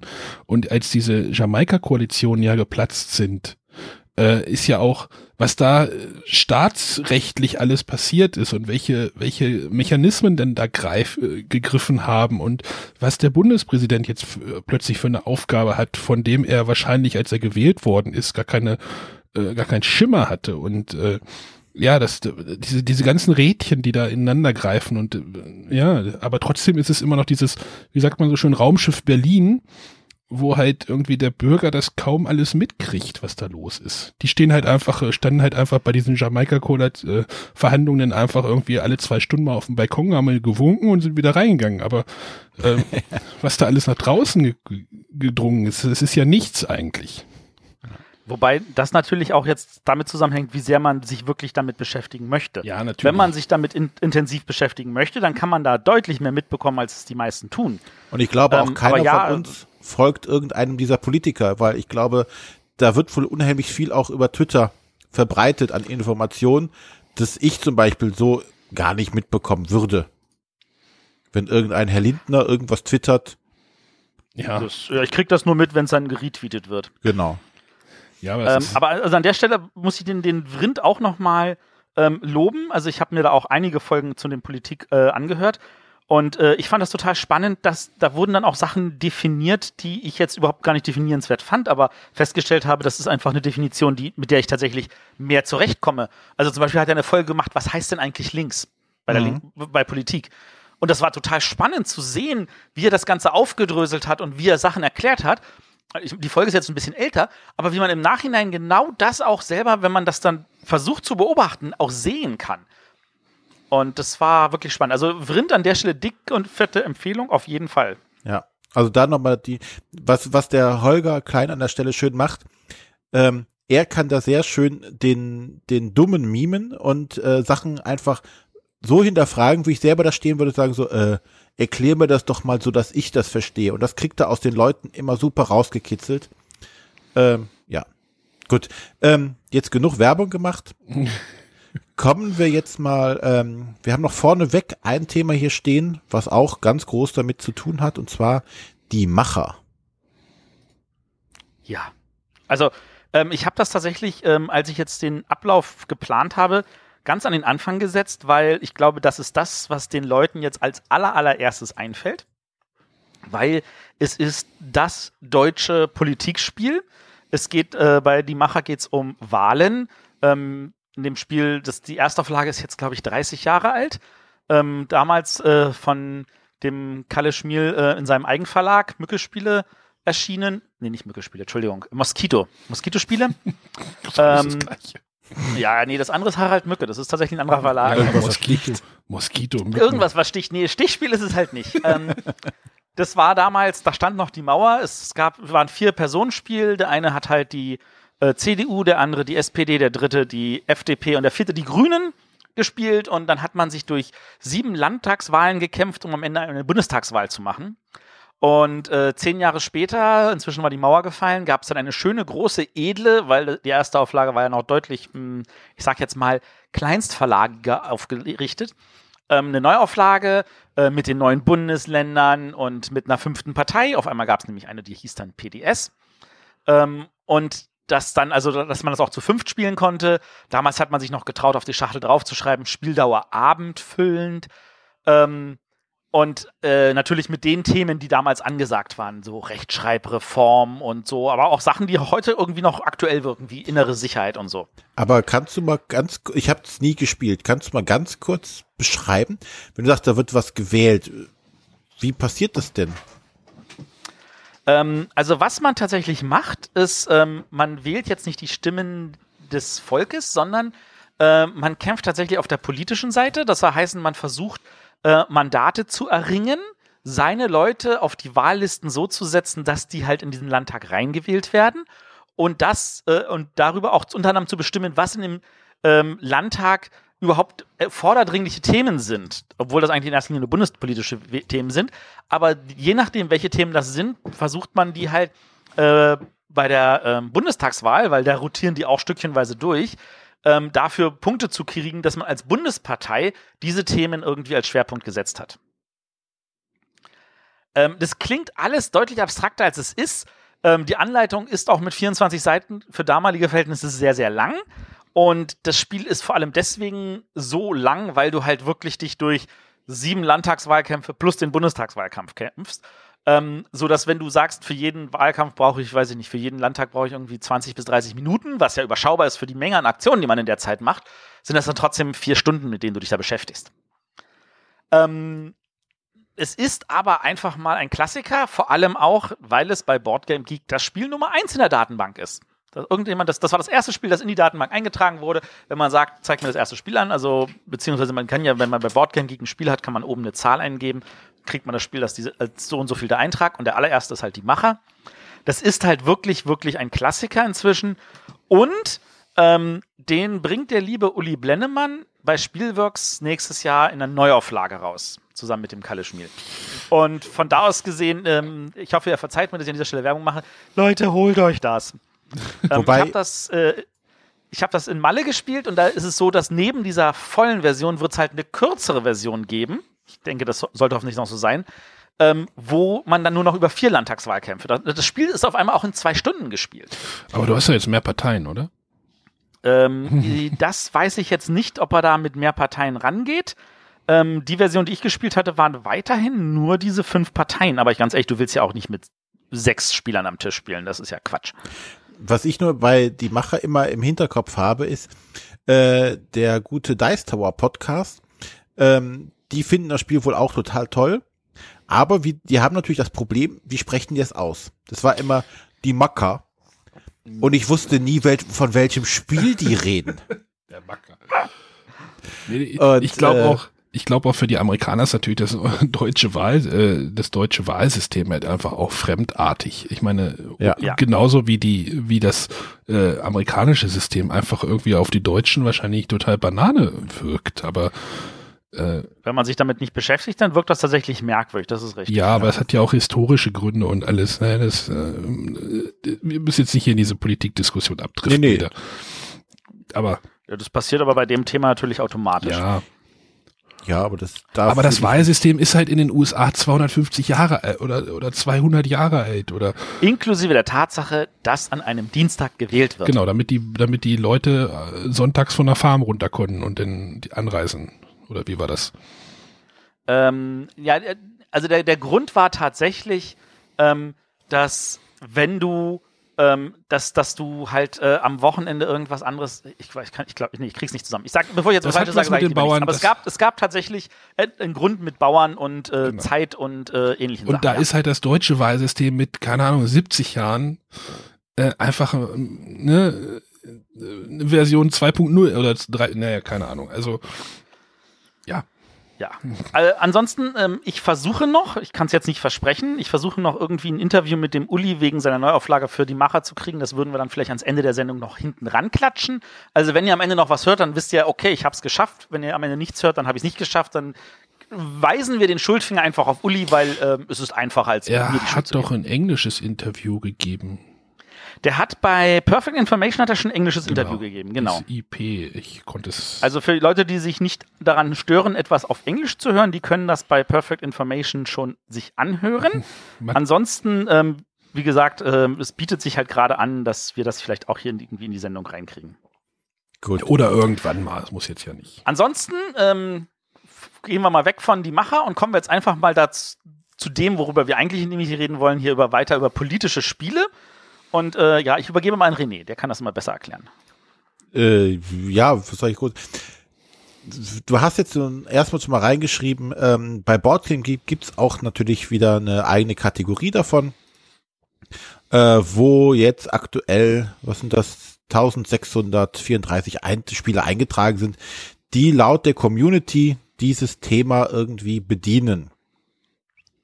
Und ähm, ich finde es ganz spannend, weil da sind natürlich nicht nur Spiele drauf, die jetzt äh, was mit Politik oder sonstiges zu tun haben, sondern wo auch Politik im Spiel betrieben wird. Also zum Beispiel, was hier relativ weit oben ist, ist sowas wie Twilight Imperium, was jetzt nicht direkt als politisches Spiel zu erkennen ist, aber soweit ich, ich habe Twilight Imperium nicht gespielt, aber da gibt es ja auch eine Phase, in der Politik oder Diplomatie, wie es ja bei, bei den meisten Spielen dann, glaube ich, irgendwie eingeordnet ist, betrieben wird. Ja. Ähm, Arne, hast du ein, eigentlich ein Spiel, das irgendwie das Thema Politik hat, also so auf, ganz offensichtlich? Äh, So ganz offensichtlich, naja, ich meine, so Verhandlungsspiele. Nee, nee, wirklich ein Thema, wo du, ja, so, so, außer die Macher, gibt's da überhaupt irgendwas, was so offensichtlich was mit Politik zu tun hat? Mir fällt jetzt, also äh, persönlich bei mir jetzt zu Hause, meinst du jetzt? Ja. Äh, nö. Nö. Also jetzt äh, aus dem Kopf, ich guck gerade rechts, ich guck gerade links. Äh, nö. Würdest du, oder hast du denn ein Spiel, wo du sagen würdest, das hat irgendwie einen Politikmechanismus drin? Ja, wie gesagt, da wollte ich ja gerade schon drauf hinaus, wo so verhandelt wird und äh, abgestimmt wird und solche Sachen. Das, das geht ja schon in die Richtung. Aber ob das denn richtig Politik ist, wir haben ja auch hier im Ablauf, äh, das, das wäre eigentlich jetzt später gekommen, äh, habe ich mit Matthias auch vor, vorhin noch gesprochen, äh, der Widerstand zum Beispiel. Hm? Ist jetzt ja vom Thema her ja nichts Politisches. Du machst ja irgendwas anderes. Aber es wird ja trotzdem Ja. verhandelt über Dinge. Ist halt die Frage, ob das denn halt schon Richtung Politik geht. Ja, genau, das ist, weil verhandeln tust du ja auch, äh, weiß ich nicht, bei Siedler äh, scharf gegen Holz. Doch, ich habe ein Spiel mit Politikthema tatsächlich. Steht Ja? auch, auf, steht auch im Ablauf. Ja, äh, aber ob das jetzt ein politisches Spiel ist. Äh, Dann sag mal. Ja. Ja, das tiefe Taschen. Das hat ja sogar das politische Politik po, äh, Politikthema. In dem ja, Ja, da wird natürlich damit ge äh, gearbeitet. Also ich meine, du hast auf der einen Seite natürlich diese Verhandlungen, auf der anderen Seite äh, spielt es natürlich mit dem Klischee, äh, dass die Politiker sich nur in dieselbe eigene Tasche wirtschaften. aber ist das ein politisches Spiel? Ich meine, was ist denn? Ja, das ist Das kann man tatsächlich diskutieren. Also in meinen Augen, mh, jein. genau. Es geht ja. Jein gibt's nicht. Jein ist. Das ist Politikerantwort. Jein. Ja, genau. Und die andere Politikerantwort ist also, ich habe da drei kleine Schweinchen. ich, also mir ist es auch schwer gefallen. Ich habe nämlich auch mal äh, geguckt, was ich so an Spielen habe und ähm, würde jetzt erstmal keins direkt irgendwie als ein Spiel, was mit Politik, also als Thema schon mal gar nicht groß zu tun hat. Aber dann gucke ich halt durch diese, diese Boardgame Geek Liste und äh, sehe zum Beispiel da auf Platz drei Battlestar Galactica. Ja. So, und ähm, Ja, genau. Das ist dann halt. Also, was du jetzt natürlich nicht vorgelesen hast, ist, wie, wie beschreibt Boardgame Geek politische Spiele? dann mach das mal. Das, genau, da, die schreiben nämlich, Political games encourage players to use their character's authority to manipulate social activities and policy. Das soll heißen, die Spieler nutzen die ihnen gegebenen Möglichkeiten, um Aktivitäten und ähm, Regelungen zu äh, beeinflussen. Das soll heißen, sämtliche Sachen, wo du irgendetwas machst, was die anderen Spieler ein Auswirkungen hast, also sowas wie ähm, diese, diese, diese Verhandlungen, also diese, dieses Social miteinander reden bei Battlestar Galactica, das fällt alles darunter. Ähm, im, Im Chat wird gerade was angemerkt. Ähm, vielleicht können wir kurz nochmal abbiegen. Es, wo es halt wirklich Mhm. schon ähm, ein Teil des Spiels ist, äh, in, nämlich in Lancaster geht es ja darum, Gesetze über Gesetze abzustimmen, die den Spielverlauf verändern. Ja, das haben wir auch bei uns im Ablauf stehen. Genau, das, deswegen wollte ich da jetzt gleich nochmal kurz drauf. Also Lancaster ist ja eigentlich, was ist denn das, ein Area Control Game? Mm, ja. Äh, aber es gibt halt äh, in dem Spiel äh, Segmente, wo du halt über ähm, ja, Gesetze abstimmst. Ist das richtig? Ich habe das nicht gespielt, du hast das gespielt, glaube ich, ne? Ähm, ja, es, es liegen, es liegen jede Runde liegen, glaube ich, zwei oder drei Gesetze aus und dann wird halt eine entsprechende Abstimmung darüber gemacht, welches von den Gesetzen umgesetzt Ja. wird und die anderen fallen Das raus. ist doch schon sehr politisch, oder nicht? das ist tatsächlich sehr politisch, auch wenn es in dem Spiel gefühlt gar nicht politisch ansonsten zugeht. Aber das ist tatsächlich ein politisches Element. Genau, das, das sind so Elemente, die da halt mit, äh, mit, mit reinfließen. Aber äh, so ein, so ein Battlestar Galactica, wie hatte René gemacht? Moment. Ja, ich versuche mich da immer so ein bisschen an diese, wie gesagt, an diesem Politikbegriff lang zu hangeln, gedanklich und gucken, ob das irgendwie passt, so dass das Konflikt lösen oder Konflikte lösen, äh, wo unterschiedliche Parteien beteiligt sind. Und ähm, wie gesagt, das ist jetzt Passt die, schon. ja, passt das? Ja, natürlich. Du hast, du hast unterschiedliche Parteien. Du hast auf der einen Seite die Menschen, auf der anderen Seite die Zylonen, die natürlich verschiedene Anstrengungen haben, verschiedene Ziele haben und diese nicht einfach nur damit versuchen zu lösen, dass sie sich halt gegenseitig den Kopf einhauen, sondern dass die halt tatsächlich ähm, auf andere Weise miteinander agieren. Ja, und du hast ja auch eine Gefahr von, naja, von außen ja nicht so primär, oder? Sondern, ja, Naja, aber sie versuchen ja keine Lösung, also sie versuchen natürlich schon eine Lösung des Konflikts, aber jeder verfolgt trotzdem noch seine eigenen Interessen.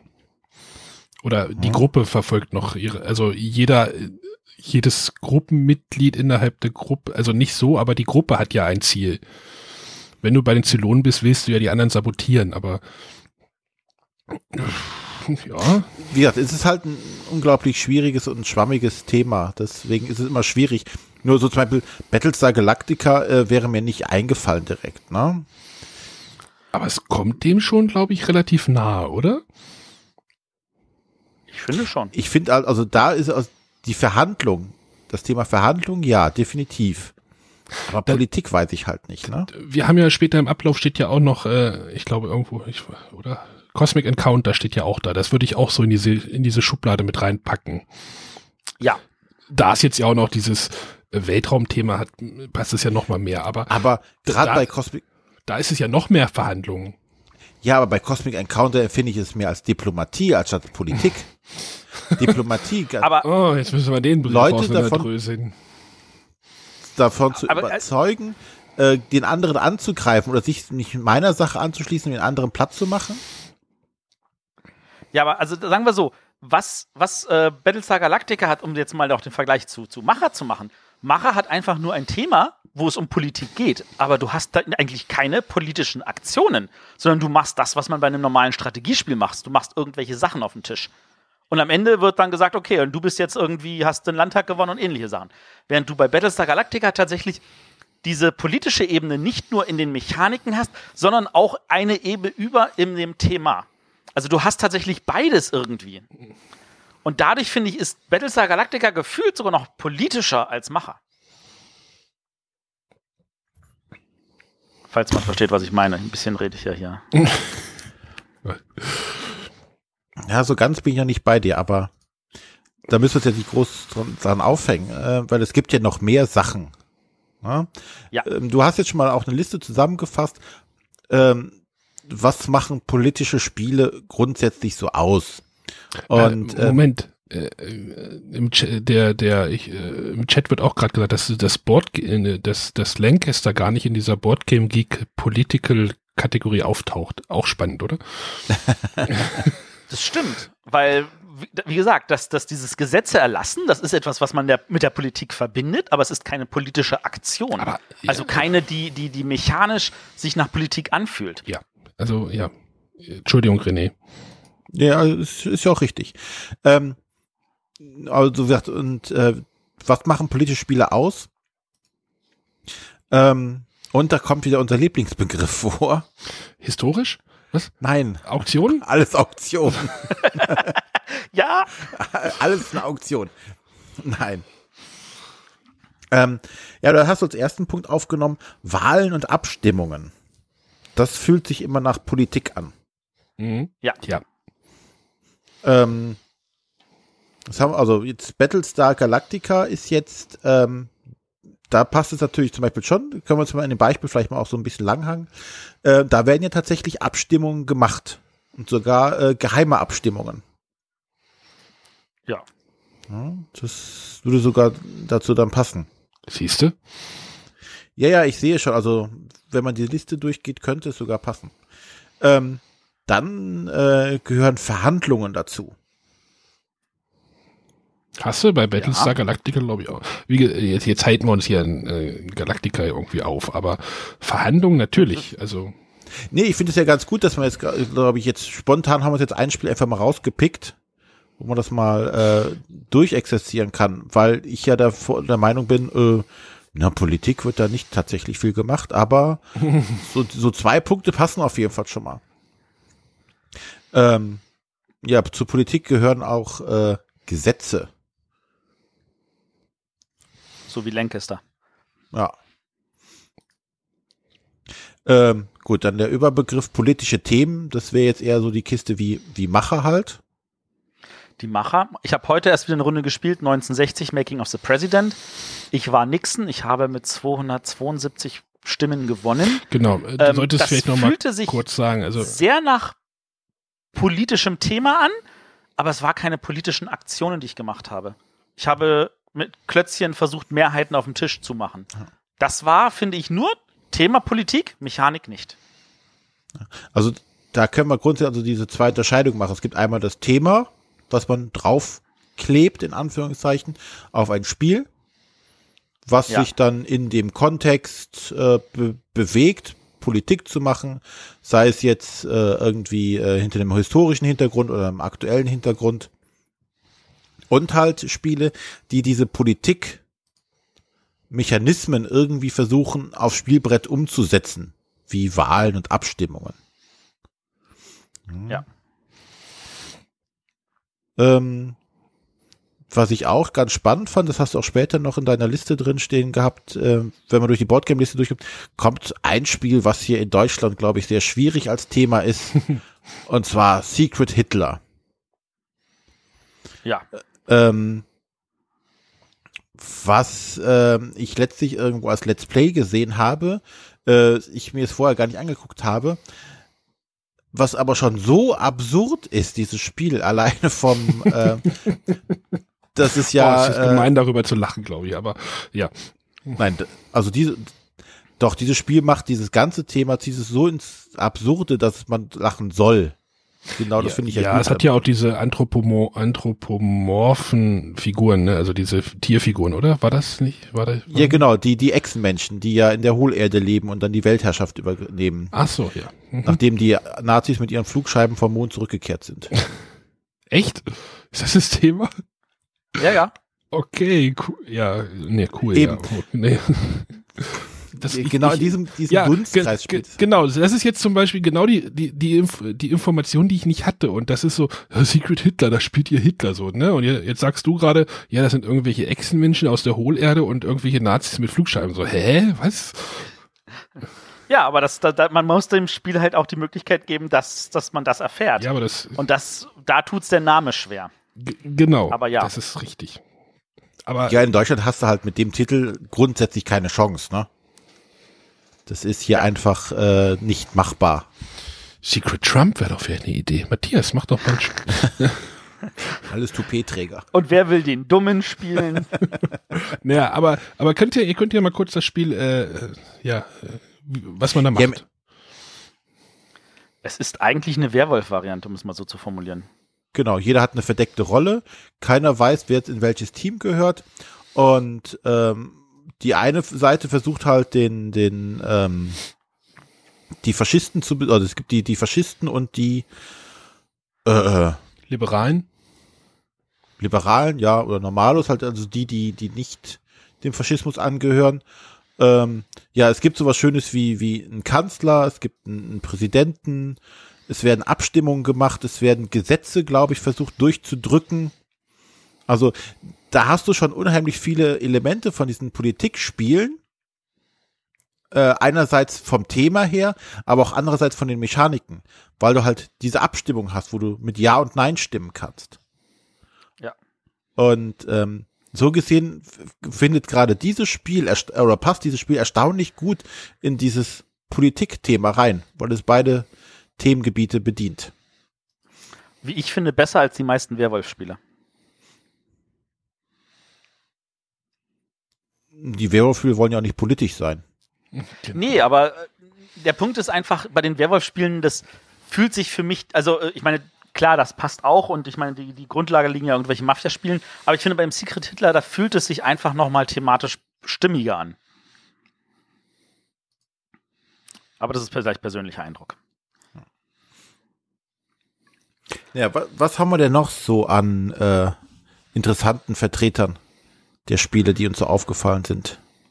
Oder Ja. die dir so aufgefallen sind? Also, ich muss das jetzt einfach auch nochmal erwähnen, weil es ist zwar ein Jahr her, dass ich es selber erst kennengelernt habe in dem Sinne neu, ähm, aber ich habe seitdem ganz oft gespielt und da finde ich es einfach Diplomacy. Und das ist eins der wenigen Spiele, das mit so verdammt wenigen Regeln wirklich das auch ausdrückt, was es ist. Es ist tatsächlich ein Spiel über Diplomatie und da über die Politik in einem Kriegsszenario.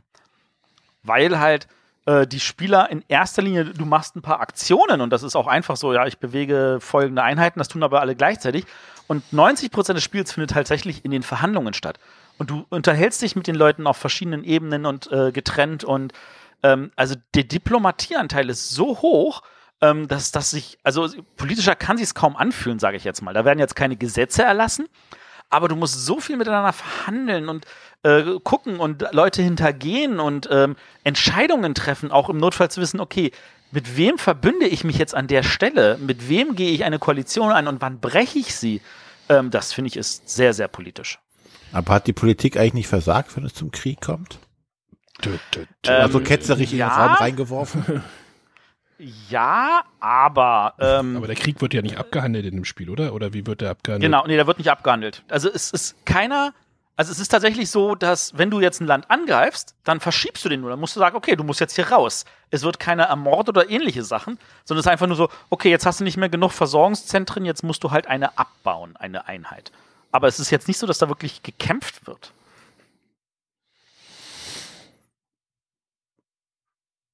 Ja, wir, aber trotzdem hätte ich jetzt Diplomacy nicht als Politikspiel tatsächlich eine. Ja, ist Diplomatie und Diplomatie, Verhandlung? Diplomat, aber das ist so eine Unterkategorie, ne? Die Diplomatie gehört ja zur äh, äh, Politik ja auch dazu, oder nicht? Ja, in meinen Augen schon. Oder Gehört sie war das? Sie Sie, sollte es. Die Frage, was, wie definiert man jetzt äh, Diplomatie an der Stelle, ne? äh, nicht so wie der amtierende Präsident in Amerika. Hm. Ja. Ja, wie gesagt, ich kann zu Diplomacy aber auch nicht so viel mehr dazu sagen. Ich habe selber nie gespielt. Ich hatte es jahrelang hier rumliegen. Hat nie einer mit mir gespielt und dann ist es gegangen irgendwann. Naja, das muss Aber man in auch nicht zu unserem Hause Ab- rumliegen haben, das spielt man online. Ja.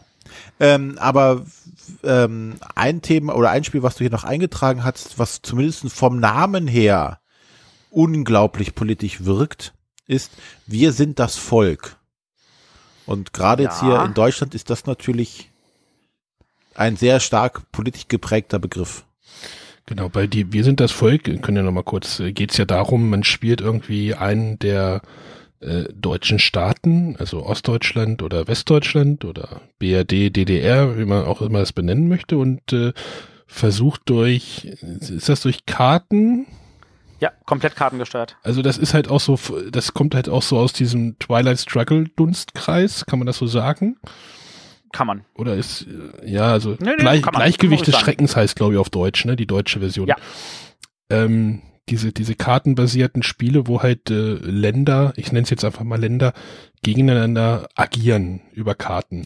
Da, da Mm, Nee, also das hat an der Stelle nichts mit Ländern zu tun, sondern einfach nur sämtliche Mechaniken sind halt über Karten gesteuert. ja, aber du, du Das ist die verkörperst ja, du Hauptmechanik. verkörperst oder du möchtest ja für dein eigenes Land, ja, da kommen wir bei Politik ja schon ganz gut hin, äh, für dein eigenes Land das Beste rausholen oder nicht? Jein. Also ja, natürlich möchtest du, für dein, äh, möchtest du das Beste für dich rausholen. Ich hab's nicht Das gespielt. ist aber nicht so, dass man gegen den anderen spielt, sondern dass da meistens einfach nur durch die konträren Ziele ähm, sich die Konflikte ergeben. ja, du, du, du kannst aber auch nur Einfluss nehmen auf deine Aktion, also auf dein, Genau. Du hast deinen auf deinen Wirkungsbereich und der kann halt, also da geht dann, also machen wir mal konkret jetzt an Wir sind das Volk. Äh, bei Wir sind das Volk, also einer spielt die DDR, der andere die BRD und ähm, wir spielen über acht Runden über sogenannte acht Halbdekaden, also über vier Dekaden. Äh, zu Beginn der Runde werden Karten ausgelegt, jeder hat noch zwei auf der Hand.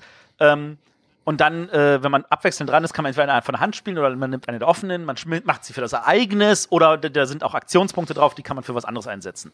Und die BRD versucht, baut natürlich brav ihre Wirtschaft auf ähm, und interessiert sich eigentlich relativ wenig dafür, was die DDR da macht, außer dass sie natürlich sagt, so, ähm, da bei dir soll ruhig Unruhe sein, damit du da am Ende nicht gewinnst. Und die DDR muss in erster Linie versuchen, die Unruhen zu kontrollieren und ein bisschen Wirtschaftswachstum aufzubauen. Äh, gleichzeitig irgendwie, aber ist sie auch der Exportstaat in die BRD und ähm, muss halt damit leben, dass sie die ganze Zeit dadurch, dass, dass die Leute flüchten, baut sie die Mauer, baut sie die nicht. Wenn sie die baut, ist sie dann ein Polizeistaat. Ähm, sie hat ganz andere Problematiken.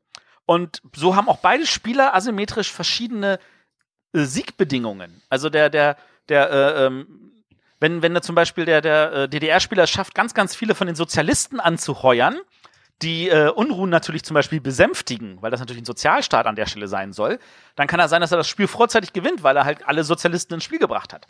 Während äh, die BRD halt vorzeitig gewinnen kann, wenn sie sagt, ha, bei euch sind so viele Unruhen, dass er, der Staat von alleine zusammenbricht.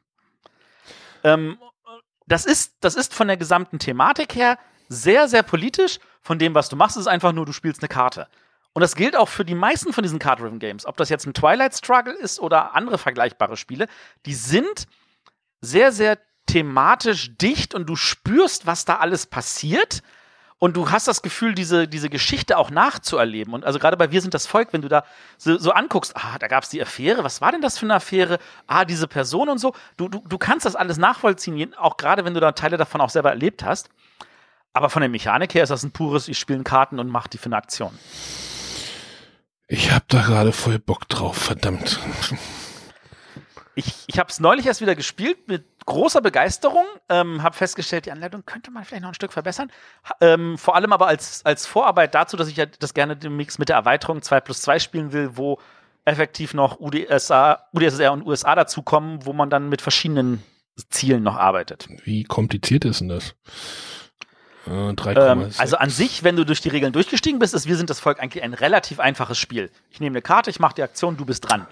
Und diese Aktion, du hast ja nur vier zur Auswahl. Mache ich das Ereignis oder baue ich Wirtschaft auf oder hebe ich Lebensstandard äh, oder äh, äh, entferne ich Unruhe. Das ist alles, was du machen kannst. Und ähm, das geht eigentlich von den Regeln her total easy. Äh, du musst dich halt einmal nur durch die Regeln arbeiten. Hm. Jetzt hast du es mir gerade nicht verkauft. Aber nein, es, ähm, es, klingt halt total thematisch, halt, weil du auch diese ganzen Ereignisse und sowas hast. Das hast du ja auch bei. Ich glaube, was du brauchst, ist jemanden, der das Spiel kennt und dich in das Spiel einweisen kann. Wenn du es versuchst, über die Anleitung zu lernen, könnte ich mir vorstellen, dass da mehr Frust noch reinkommt. Und das jetzt nicht, weil die Anleitung wirklich scheiße ist oder so, die ist nicht so schlecht, aber ich finde, ich persönlich finde sie halt nicht so perfekt, wie sie sein könnte. Aber da gibt's ja, es gibt ja halt mehrere Spiele, diese, wie nennst du sie mal, Card-Driven? Da hattest du ja auch das, Games, das ja. 13 Days, das geht ja auch so in diese Richtung. Auch wenn du es jetzt nicht nennen willst, aber äh, Tue ich ja nicht, 13, 13 Tage, das ist ja, spielt ja auch so in diesem, äh, ich will jetzt nicht sagen Universum, aber dieser Dunstkreis, ist, ist, trifft das, glaube ich, ganz gut, oder? Definitiv. Wo halt die Ereignisse auftauchen und man sich vielleicht, hey, was ist denn da passiert? Und äh, was dieses Bild sieht irgendwie spannend aus. Äh, vielleicht beschäftigt man sich dann auch noch ein bisschen mehr damit. Man wird nicht dümmer dadurch, sag ich mal. Nee, definitiv nicht. Und es, ist, es, ist, es fasziniert einen tatsächlich, sich auch dann deutlich mehr damit zu beschäftigen.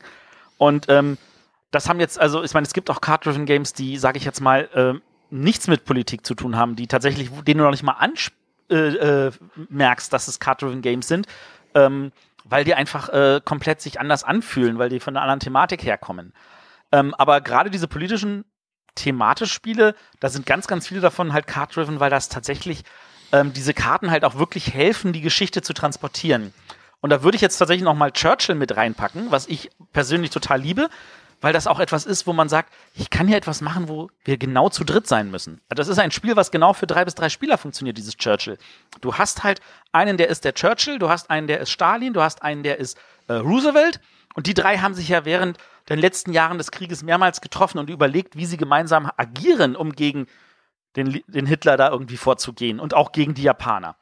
Und da hast du wirklich Verhandlungen am Tisch. Du hast Sachen, sagst, das ist das Thema, das wir heute besprechen müssen. Und dann wird darüber debattiert und dann wird gegendebattiert und dann geht es darum, okay, am Ende habe ich dieses gegen gewonnen und du hast das gegen gewonnen.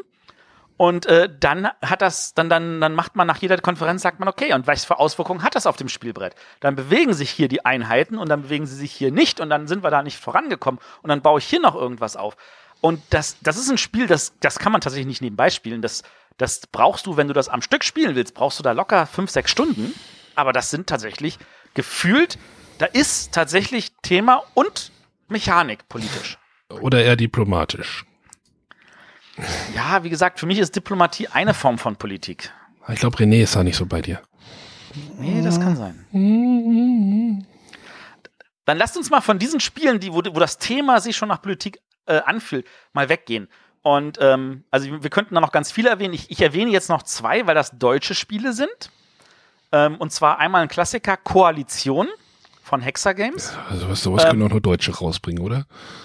ja, das ist, da, da ist wirklich nur das Thema, also Politik. Die Mechanik ist so, okay, das ist halt irgendein Spiel, wo man irgendwie Karten halt irgendwie Wie sammelt. hieß denn das Spiel, wo dieser, dieser, wo man diesen Stuhl sieht, der abgesägt wird?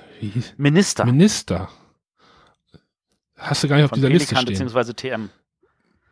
Äh, das ist ein einfaches Roll and Move. Ach so. Aber es hat ein Politikthema.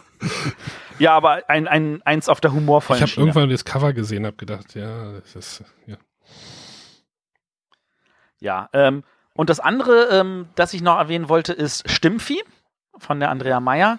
Da hatte sie auch, glaube ich, nochmal einen Startnext gemacht für eine Neuauflage oder so. Äh, da geht es halt auch darum, da, da ist, da ist, dass die Spieler effektiv nur da, das Vieh sind, um halt Stimmen zu sammeln für die Politik. Das ist, nimmt das auch alles so ein bisschen so auf die Schippe. Aber da fühlt es sich auch nach Politik noch irgendwie an. Äh, wo du gerade jetzt noch sagst, hier auf die Schippe nehmen. Äh, fremde Federn fällt mir da auch noch gerade ein. Ja, stimmt. Der Friedemann Friese hat tatsächlich auch ein Spiel gemacht, inklusive einem, einem Putin mit nacktem Der Oberkörper. Friedemann Genau. Frieser hat ein Spiel gemacht. Ja, das ist auch mal ein Satz. Ich Brat mir einen Storch. werde es mir für 205 äh, merken.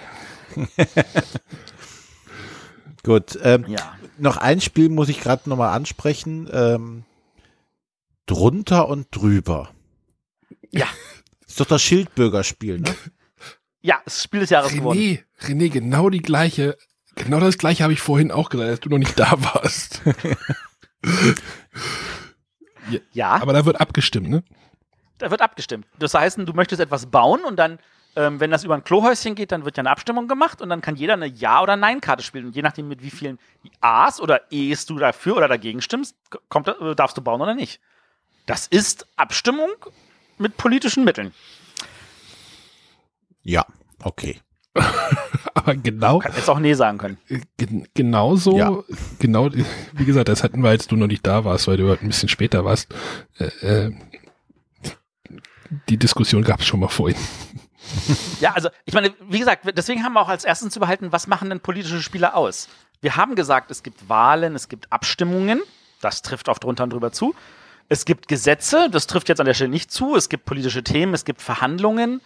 Ähm, es gibt bestimmt auch Politikthemen mit Auktionen. Wenn irgendeinem Hörer ein Spiel einfällt mit Politikthema oder Politikmechaniken mit Auktionen, lasst es mich wissen.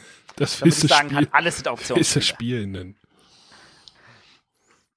Ja, gut, dieses, dieses ähm, Abstimmungsthema, das immer direkt unter politische Spiele zu fassen, ist natürlich auch grenzwertig. Etwas, ja, natürlich, keine Frage. Weil abgestimmt wird ja an vielen Ecken und Enden.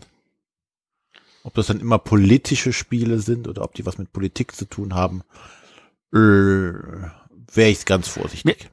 Mir fällt jetzt tatsächlich noch ein Spiel ein, wo man wirklich auch überlegen könnte, ob das politisch ist. Kuhhandel. Nein. Was? Das ist ein Auktionsspiel. Wie oft ist es so, dass in der Politik heißt, ja, da musst du jetzt einen Kuhhandel eingehen? Uh, Uh, ganz dünne Brücke.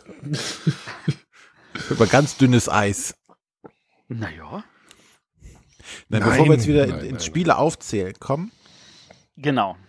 ähm, gibt es ja auch noch mehr Leute, die auch zum Thema noch was gesagt haben. Ja, Moment, hier im Chat wird gerade gesagt, bei Noria wird auch Politik, Politik erwähnt. Ja, stimmt. Bei Noria ist also mal tatsächlich ein aktuelles Spiel zu haben, ist ja so, dass ähm, es verschiedene Bereiche gibt, für die man Siegpunkte kriegt.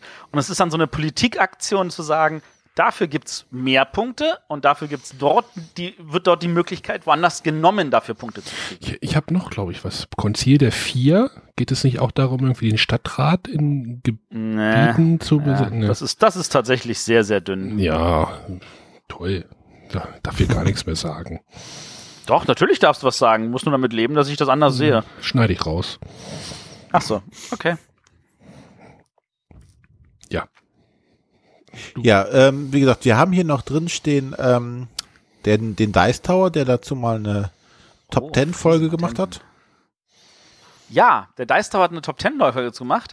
Ähm, da fand ich interessant, äh, also bei denen ist tatsächlich ähm, wahrscheinlich tatsächlich mehr um die Thematik gegangen als um die Mechanik, obwohl ein paar davon tatsächlich auch so sind. Ähm, zwei von denen haben auf ihrem Platz 1 sech- 1960 Making of a President. Alter, Europa 1945 bis 2030. Was ist das denn für ein Cover? Was zur Hölle? Das habe ich ja auch zu Hause. Das ist, das ist ehrlich gesagt, naja, vergiss das Spiel. Was? Dieses Cover?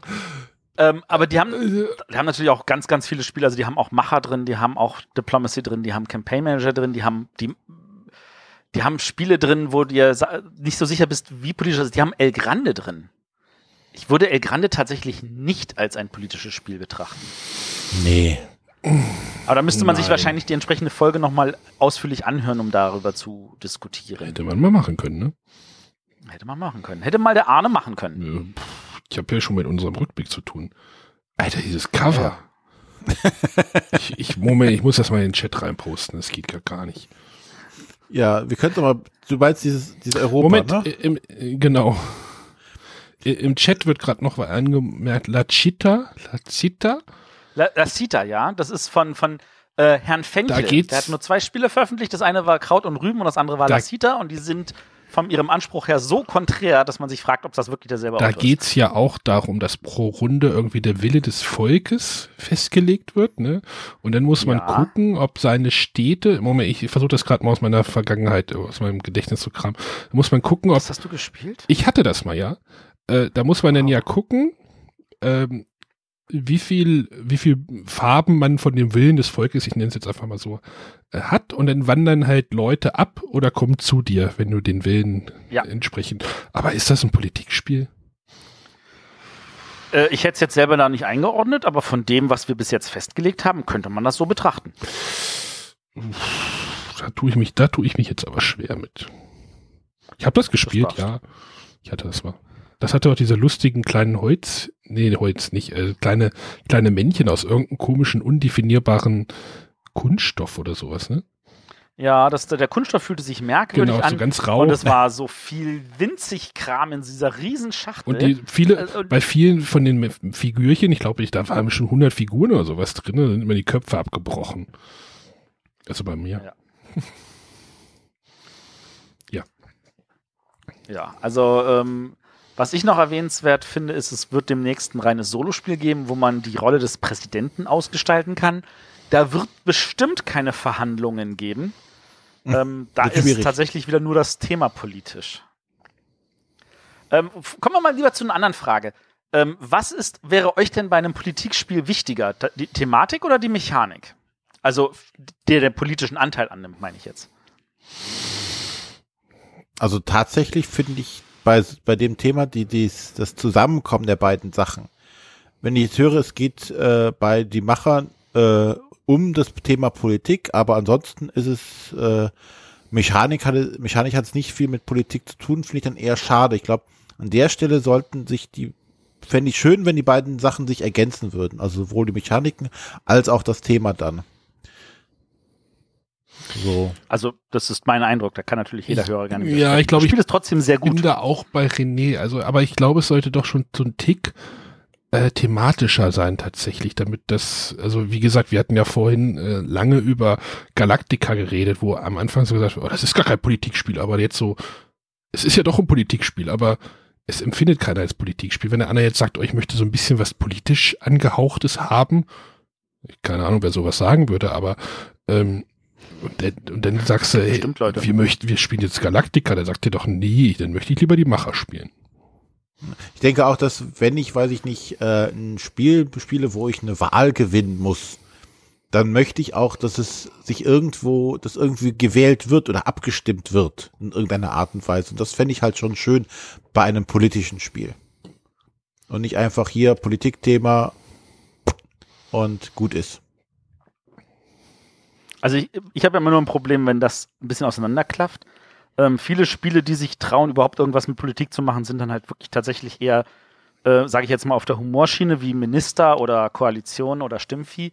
Ähm, aber, äh, oder Kremlin, selbst Kremlin hat ja mehr oder weniger, oder Junta hat ja so, so einen Humorcharakter mit drin. Ähm, aber ich muss tatsächlich sagen, dass ich auch momentan eher dazu neige, also ich kann beides sehr schätzen und ich finde es gerade sehr gut, wenn das auch getrennt voneinander funktioniert. Also für mich muss es nicht beides können. Ich kann mit, damit leben. Ich finde meistens Spiele, wenn sie tatsächlich ein politisches Thema haben und das irgendwie die Geschichte vermittelt wird, finde ich das grandios. Wenn das Thema, also wenn die Mechanik auch politisch ist, finde ich das gut, wenn das kombiniert wird, aber ich kann damit sehr gut leben, wenn das nicht kombiniert wird und trotzdem die Spiele super finden. Also ein Wir sind das Volk spiele ich sehr gerne, ein 1960 spiele ich sehr gerne und es ist mir völlig egal, ob das Thema, ob das mechanisch auch noch politisch ist oder nicht. Ja. Kann Ja, wie gesagt, ich, ich noch- hänge gerade noch äh, bei diesem Secret Hitler, weil ich es echt schade finde, dass das Thema natürlich jetzt hier äh, so schwierig ist, aber das eigentlich genau das, das erfüllt, was ich von so einem Spiel erhoffen würde, glaube ich.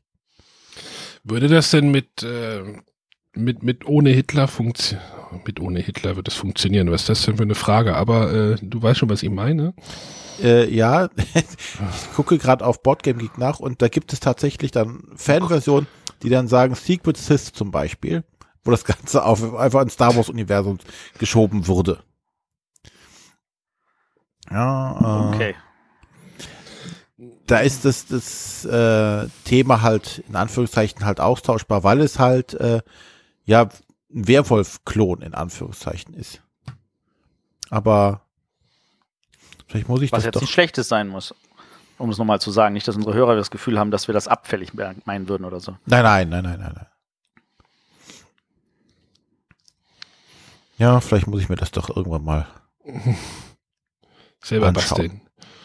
Ja, es gibt die Print-and-Play-Version davon. Achso, ich dachte, du müsstest dann zum Zoll gehen und dann musst du das Spiel Secret Hitler auspacken. Ah, ich glaube, da muss man Fragen beantworten, die man nicht an beantworten möchte. Wahrscheinlich, ja.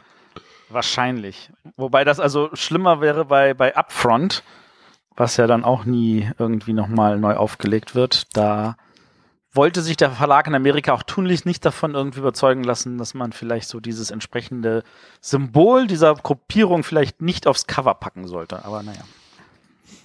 Upfront. Ja, haben wir noch irgendwas? Bevor wir das Ganze Ähm, jetzt von meiner Seite aus war es das. unnötig in die Länge ziehen? Ich denke, wir haben einen kleinen Einblick auf ähm, politische Spiele gegeben, haben das mal kurz von irgendwelchen Seiten beleuchtet. Ähm, und dass es zu sehr halt in die Länge geht. Und ähm, das natürlich nur, weil wir dieses Jahr Wahlen hatten. Wir geben das Um mal. mal zu sagen, warum wir uns so auf dieses Thema ja, das hätten wir eigentlich haben. mal im September machen sollen, ne? Ja, da war aufgrund einer gewissen Messe im Ruhrpott das alles etwas schwierig. Ja, die wählen ja. Vielleicht wählen wir ja nochmal, dann machen wir das Ganze nochmal. Nee, spannend würde ich jetzt finden, was unsere Hörer dazu sagen. Schreibt das mal in die Kommentare, wie, äh, ob ihr uns da zustimmt oder, äh, ähm, oder welche Spiele, wie, wo ihr denkt, die ähm, vielleicht auch noch politisch wären, die wir jetzt vergessen haben oder die diskutabel sind oder ähm, ja. Also und, und, und auch natürlich auch gerne warum. Also ich meine, der, der Hevi sagt ja, das Friese Matenten, das ist ja für mich eher ein Wirtschaftsspiel. Ja. Obwohl natürlich da auch politische Entscheidungen vielleicht drin sind. Ähm, da hat ja, das ist ja auch vom Friedemann, da kann er vielleicht dann dazu noch etwas äh, ausführlicher Hat der etwa zwei so. Spiele gemacht, der Friese? Und alle mit Politikthema. Leck mich Von fett. Friese Matenten alleine gibt es zwei Ausgaben. Friese Matenten Kiste 1 und Kiste 2. Gab's da Kiste 2 noch? Ja, da gab es noch eine Kiste 2. Die kam leider nicht zeitgleich raus. Das hätte zeitgleich rauskommen müssen, weil tatsächlich Kiste 1 alleine eher so mm, ist und mit der zweiten zusammen, da kommt dann so richtig so das Gefühl raus. Ja, e egal. Ähm, genau, also schreibt uns, mögt ihr politische Spiele? Welchen Aspekt mögt ihr lieber? Welche Spiele mögt ihr, die hast euch gefallen? Warum gefallen sie euch? Interessiert uns? Wollen wir auch lesen? Wollen wir auch hören? Und wenn ihr da irgendwelche Tipps von uns haben wollt, die vielleicht über das hinausgehen, was wir jetzt in der Sendung erwähnt haben, ähm, ich habe da auf jeden Fall noch ganz, ganz viele, was ich auch hier in unserem Ablaufplan stehen habe, zum Teil, welche ich jetzt nicht großartig in die Sendung erwähnt habe, damit das nicht nur ein Hey, wir zählen mal wieder Spiele auf Sendung wird. Dafür hast du deine Top 10. Oh, 100. Genau, dafür habe ich meine äh, 10 mal Top 10, also meine Top 100. Da habe ich tatsächlich noch ein paar von diesen Spielen auch erwähnt. Auch ein paar, die jetzt in dieser Sendung erwähnt wurden, beziehungsweise ein paar, die vielleicht noch. Äh, ähm, Wo gibt's Ja. denn diese Top 100? Arne. Äh, bei im Patreon-Bereich. Also wenn ihr Patreon werdet, dann könnt ihr euch die Folgen anhören von Matthias Top 100. Im Moment sind es zwei. Diese Woche, also nächsten Mittwoch, kommt dann die dritte. René, ich sehe Genau. ich, ich sehe schon, dass wir das auch noch machen müssen. Ja, kriegen wir noch irgendwie hin. Äh, Ja, äh, wer uns da könnt oder auf Patreon, wenn ihr das hören wollt, könnt ihr uns da ein bisschen Geld in den Hut werfen, uns finanziell unterstützen. Und äh, dann kommt da ein bisschen zusätzlicher Content für euch vorbei. Wie zum Beispiel jetzt Matthias alphabetisch sortierte Top 100. Oder eine Weihnachtskarte. Ähm, wenn das finanziell nicht äh, klappen sollte, würden wir uns auch riesig freuen, wenn ihr uns bei iTunes bewertet. Da eine kleine Sternchen hinterlasst oder auch gerne fünf. Ja, genau, du, äh, oder bei panoptikum.io. da muss ich jetzt mal gucken, was das ist. Bei Panoptikum? Noch Panoptikum.io. nie gehört. Ach so, stimmt, das war dieses neue Podcast-Verzeichnis. Hä? Genau. Was? Uff, hä? Äh, Habe ich jetzt noch nicht verstanden, die Seite gerade auf den ersten Blick. Du hast wohl die Subscribe-Videos nicht gesehen, ha? Nee, das wohl nicht. Ja, siehst du mal. Ja. Die Subscribe, äh, für alle, die sich jetzt wundern, ist ein äh, Podcaster-Workshop, äh, Treffen. Ja, wir wollten eigentlich hinfahren. Das Problem ist, äh, da gab es mal im Ruhrgebiet im Westen so eine Messe. Die- Das lag Genau. irgendwie zeitgleich aufeinander. Das haben sie nur die letzten zwei Jahre genau am selben Wochenende Ich habe gemacht. ich hab mir, den, ich hab mir den, einen Teil der Videos angeguckt, als René mit seiner Familie auf der Messe war, ich äh, in seinem Haus war ähm, und nicht weggekommen bin mit der Bahn. Nee, Hat äh, auch funktioniert. Genau, das ist so eine Wie gesagt, Konferenz. Lasst uns da gerne eine Bewertung da oder wenn ihr sonstige Fragen, Meinungen, Wünsche, sonstiges habt, könnt ihr eine E-Mail schreiben an. Äh, info.bretterwisser.de. Dort auch die Audiokommentare hin. Genau, bitte. Audiokommentare, mehr. Ja. Gut, dann machen wir einen Deckel drauf und verabschieden uns für diese Woche und hören uns dann nächste Woche wieder. Moment, da muss ich ja hier noch auf den Knopf drücken, ne? Tschüss. Schalten Sie auch nächste Woche wieder ein, wenn Sie den Arne hören wollen. Was, was machen wir nächste Woche überhaupt? Genau, das dachte ich mir so. Ehrlich gesagt weiß ich es gar nicht. Das, was wir geplant haben, haben wir, glaube ich, gestrichen gehabt. Ah ja, Aber ich weiß, was wir übernächste Woche machen. Wir haben unsere Weihnachtsfolge. Ah, Ja, ist es schon soweit. ist schon wieder soweit. Zug war vorhin das richtige Stichwort, aber ich drücke jetzt trotzdem auf den Knopf. Genau. Alles klar. Tschüss. Adieu. Tschüss.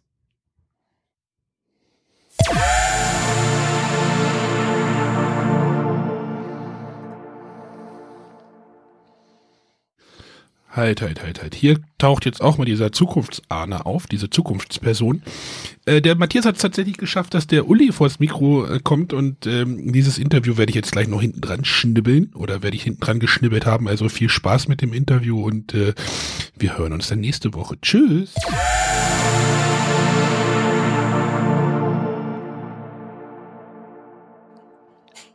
Hallöchen, wir kommen hier noch zu dem versprochenen Extra. Der liebe Uli Blennemann, den wir schon mal in Folge, ich glaube es war 37, äh, als Gast hatten. Äh, wer diese Folge noch nicht gehört hat, unbedingt nachhören. Ähm, den habe ich jetzt hier noch zu einem kleinen Kurzinterview überredet, weil ähm, wir haben, kurze Info für dich, Uli, wir haben jetzt äh, knapp zwei Stunden lang über politische Spiele geredet und haben da äh, über ganz, ganz viele Sachen gemacht. Und der ganze Aufhänger war tatsächlich ein Spiel und äh, ein Spiel, das kannst du natürlich denken, welches das ist, äh, nämlich die Macher.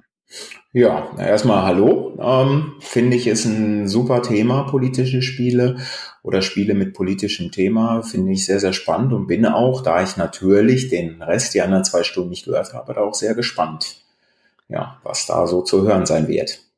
Ähm, bevor wir jetzt kurz über die Macher sprechen, kannst du vielleicht kurz sagen, ähm, was ist für dich ein Spiel, das man als politisches Spiel einordnen kann?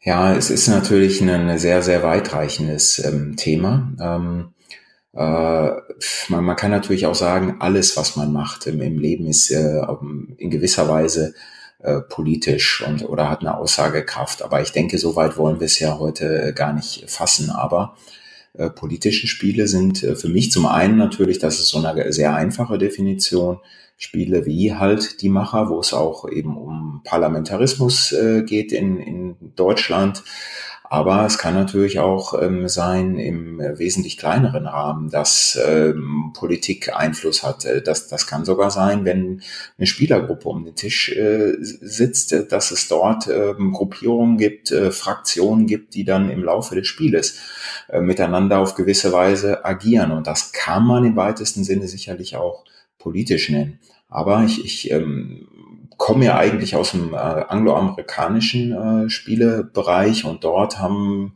politische Spiele schon äh, eine gewisse Tradition. Ähm, und ähm, ganz bekanntes Beispiel ist natürlich äh, Twilight Struggle, das sich so mit der Geschichte des Kalten äh, Krieges auseinandersetzt. Oder ähm, was ja bei einem gewissen Verlag, der sich Frosted Games nennt, herausgekommen ist, ein Spiel, die 13 Tage, ähm, die sich eben mit, mit einem äh, unheimlich wichtigen ähm, mit einem unheimlich wichtigen Thema Anfang der 60er Jahre mit der Kuba-Krise auseinandersetzen. Und das ist natürlich auch hochgradig, hochgradig äh, politisch. Jetzt haben wir, jetzt haben wir natürlich wieder ähm, äh, böses Territorium gestreift, weil wir wollen ja nicht über mich reden, wir wollen über dich reden. ähm, wir haben äh, letztes Jahr auf Mallorca hatten wir, saßen wir zusammen mit dem äh, Philipp und äh, dem Kalle und wir hatten eine Partie die Macher gespielt und ja. äh, mir war aufgefallen, oh mein Gott, das Spiel ist jetzt tatsächlich 30 Jahre alt geworden ja. dieses Jahr, mhm. was wirklich alt ist und äh, er arbeitete halt wieder an dem Spiel, was mich total erfreute und ich hatte eigentlich die Hoffnung, es kommt dann zu Essen nochmal neu raus. Ja. Und äh, nicht nur, dass es nicht kam, sondern dann kam wirklich die große Überraschung, dass ich gehört habe, es kommt bei dir. Und ähm, wie kam es denn dazu? Ja, also ähm, über ein paar Umwege habe ich halt äh, gehört, ähm, dass ähm, es eine Neuauflage geben solle von dem Spiel. Aber da war Spielworks in keinster Weise involviert. Ähm, das sollte bei einem anderen Verlag herauskommen, aber Kalle ähm, hat sich dann umentschieden und ähm, wollte es dann dort nicht mehr verlegen. Und ich habe natürlich sofort die Hand gehoben und äh, gesagt, ähm, ich würde das sehr gerne machen, weil es, denke ich, auch wunderbar ins Portfolio von, äh, von Spielworks äh, passt. Ähm, und obwohl, wie du ja sagst, ähm, das Spiel 30 Jahre alt ist, ist es in meinen Augen immer noch sehr, sehr frisch, zumal wir haben ja zusammen gespielt, ähm, es ja auch neue Elemente geben wird, ohne dass jetzt der Kern von, von die Macher ähm, angegriffen wird. Das ist, also äh, ich bin wirklich ein, ein, ein sehr, sehr großer Macher-Fan und ich weiß, dass ich damals vor 20 Jahren, als diese schicke Neuauflage kam, viel gespielt habe. Mhm. Aber da ist ja auch viel Material drin. Das ist ja für Spielworks wird das dann ja eine ungewohnt große Schachtel, oder? Ja, äh, ich meine, die Luvia Project war schon ähm, ähm, oder hatte sehr, sehr viel Inhalt. Auch ein Solarius Mission hatte natürlich sehr viel Inhalt.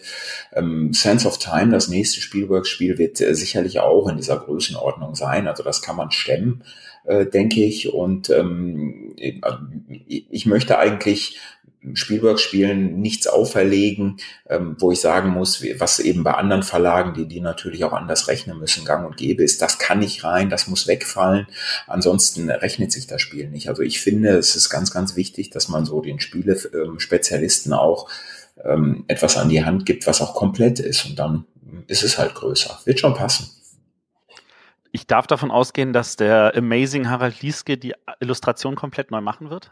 Ja, natürlich. Also Harald Lieske wird, ähm, wenn er dazu plötzlich, äh, wenn er mir natürlich sagt, ich habe dazu keine Lust, aber davon gehe ich aus, davon gehe ich nicht aus, ähm, ähm, wird er schon machen, ja. Also ich, da bin ich auch sehr gespannt. Aber da haben wir uns auch noch überhaupt keine Gedanken gemacht, wie, wie es ausschauen soll. Aber ihr habt euch schon Gedanken gemacht über die Änderungen, oder? Im, Im Groben auch nur. Also Kalle ist natürlich auch jemand, der sehr, sehr genau und sehr akribisch äh, testet. Ähm, aber äh, tatsächlich ähm, haben wir nach Mallorca nur über ein paar Kleinigkeiten äh, gesprochen. Du bist da schon recht äh, gut auf dem, dem äh, letzten Stand. Also es gibt, wird eine kurze, oder was heißt eine kürzere Version geben weil äh, die Macher in der alten Version ist natürlich schon ein wirklich abendfüllendes Spiel. Die kürzere Version soll dann so schon in zwei Stunden spielbar sein. Ähm, und ähm, es gibt ja auch ein paar Dinge, die äh, kritisiert worden in den alten Ausgaben, dass zum Beispiel die Prognosen zu zufällig sind. Und ähm, daran hat äh, Kalle natürlich auch gearbeitet, um das ein bisschen so in die, in die, in die moderne Meinungsforschung zu bringen. Obwohl wir da natürlich auch wissen, dass die mal restlos falsch liegen kann. Also, äh, wenn ich das Projekt anfassen würde, würde ich wahrscheinlich tatsächlich ähm, so spielertypische Themen als äh, Themen für irgendwelche Wahlen machen. Ich traue dir zu, dass du das eher natürlich auf dem ernsten Level lässt und ja. äh, schöne Themen auch da zur Abstimmung machst, was das Volk wirklich interessiert. Ähm, die Rechtschreibreform wird aber wahrscheinlich rausfallen, oder? ja, die Rechtschreibreform wird rausfallen. Es wird allerdings äh, tatsächlich relevante Themen geben. Es soll natürlich ähm, schon ein, ein ernstes, in Anführungszeichen sicherlich äh, Thema und äh, ernstes Spiel auch bleiben. Also da werden jetzt keine ähm, witzigen oder gefühlt witzigen Dinge hineinkommen. Also wenn es passt, ernst und ein bisschen humorig, umso besser. Wenn nicht, dann nicht. Das ist, also ähm, ich bin ja total begeistert. Ich freue mich ja total, dass das Spiel wieder auf den Markt kommt und ich äh, freue mich auch total, dass äh, du das rausbringst, weil ich genau weiß, dass dann das Spiel wirklich noch so den, den Schliff kriegt, den es dann nochmal eine Stufe besser machen wird. Ähm, nun hast du ja aber mit dem Kalle anscheinend gleich einen richtig großen Deal gemacht, weil du noch ein anderes Spiel von ihm rausbringen wirst. Ja, also wir wollen auch äh, unbedingt ähm, 2020 das Lieber Bayerisch Sterben äh, rausbringen. Das ist ja Kalles erster veröffentlichter, veröffentlichter Titel. Der ist also noch älter als die Macher.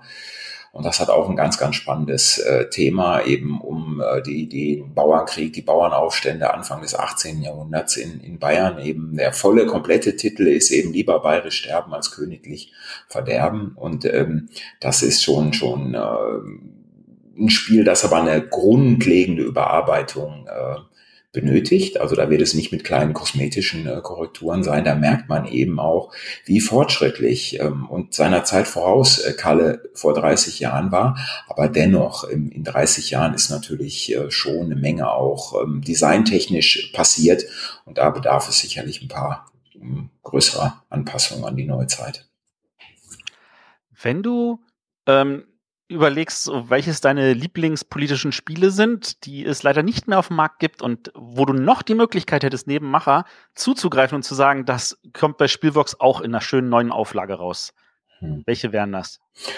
Oh, ganz schwierig. Also habe ich jetzt im Moment äh, tatsächlich, bin ich unvorbereitet, habe ich gar nicht so auf dem Schirm, aber ich würde schauen, wahrscheinlich so ähm, im eher im angloamerikanischen Raum, was dort noch ähm, was, was dort äh, vor einigen Jahren rausgekommen ist und ähm, zu veröffentlichen wäre. Aber habe ich jetzt gar nicht aktiv geschaut. Muss ich also im Moment so, so ein bisschen äh, passen.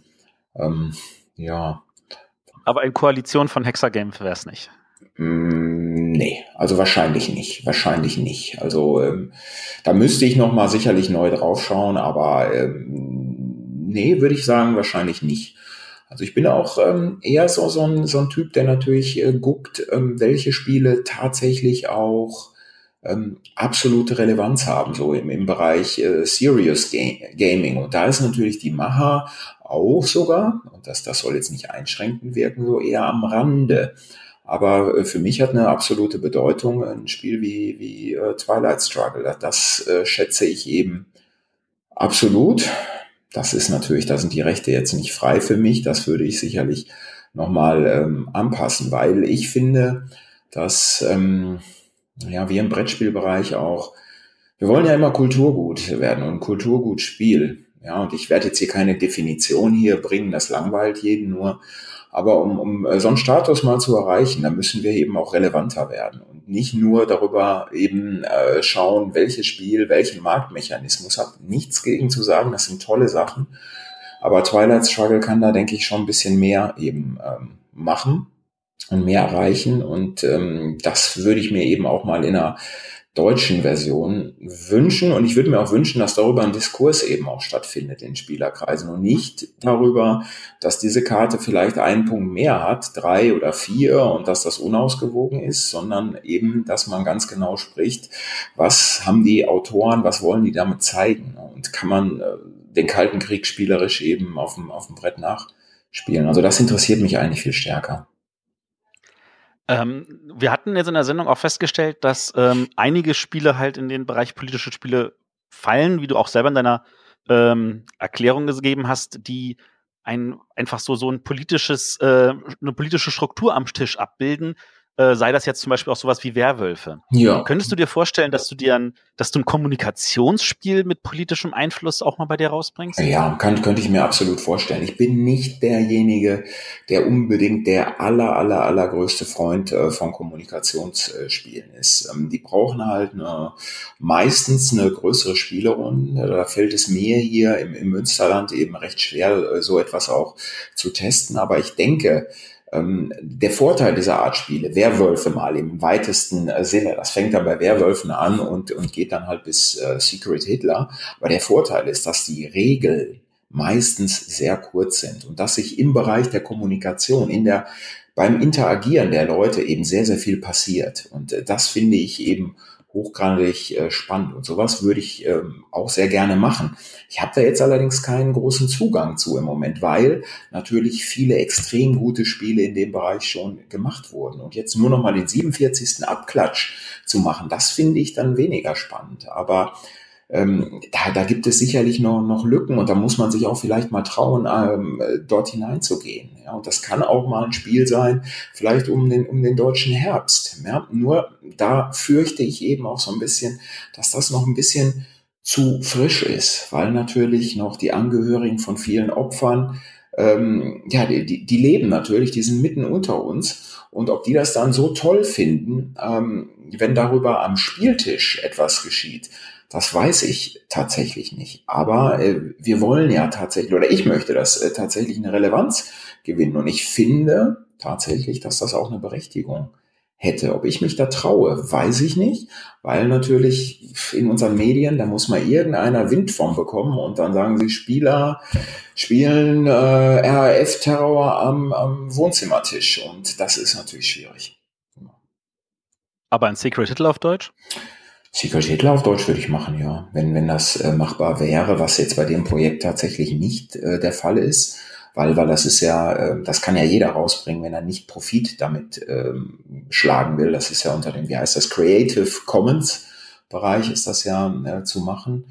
Eine deutsche Lizenz könnte man sich wahrscheinlich äh, besorgen, aber das finde ich etwas einfacher, weil das eben schon natürlich deutlich weiter in der Vergangenheit äh, liegt, in der, in der deutschen Vergangenheit. Man hat es nicht mehr so sehr mit, mit Opfern zu tun. Und ich finde auch die Struktur dieses Spieles ähm, schon sehr, sehr deutlich und sehr relevant. Also das das könnte man machen. Ich, ich sehe halt ohne englische Sprache, das ist eher so was, was Spielworks macht, weil Spielworks möchte ja eigentlich deutsche und englische Sprache haben.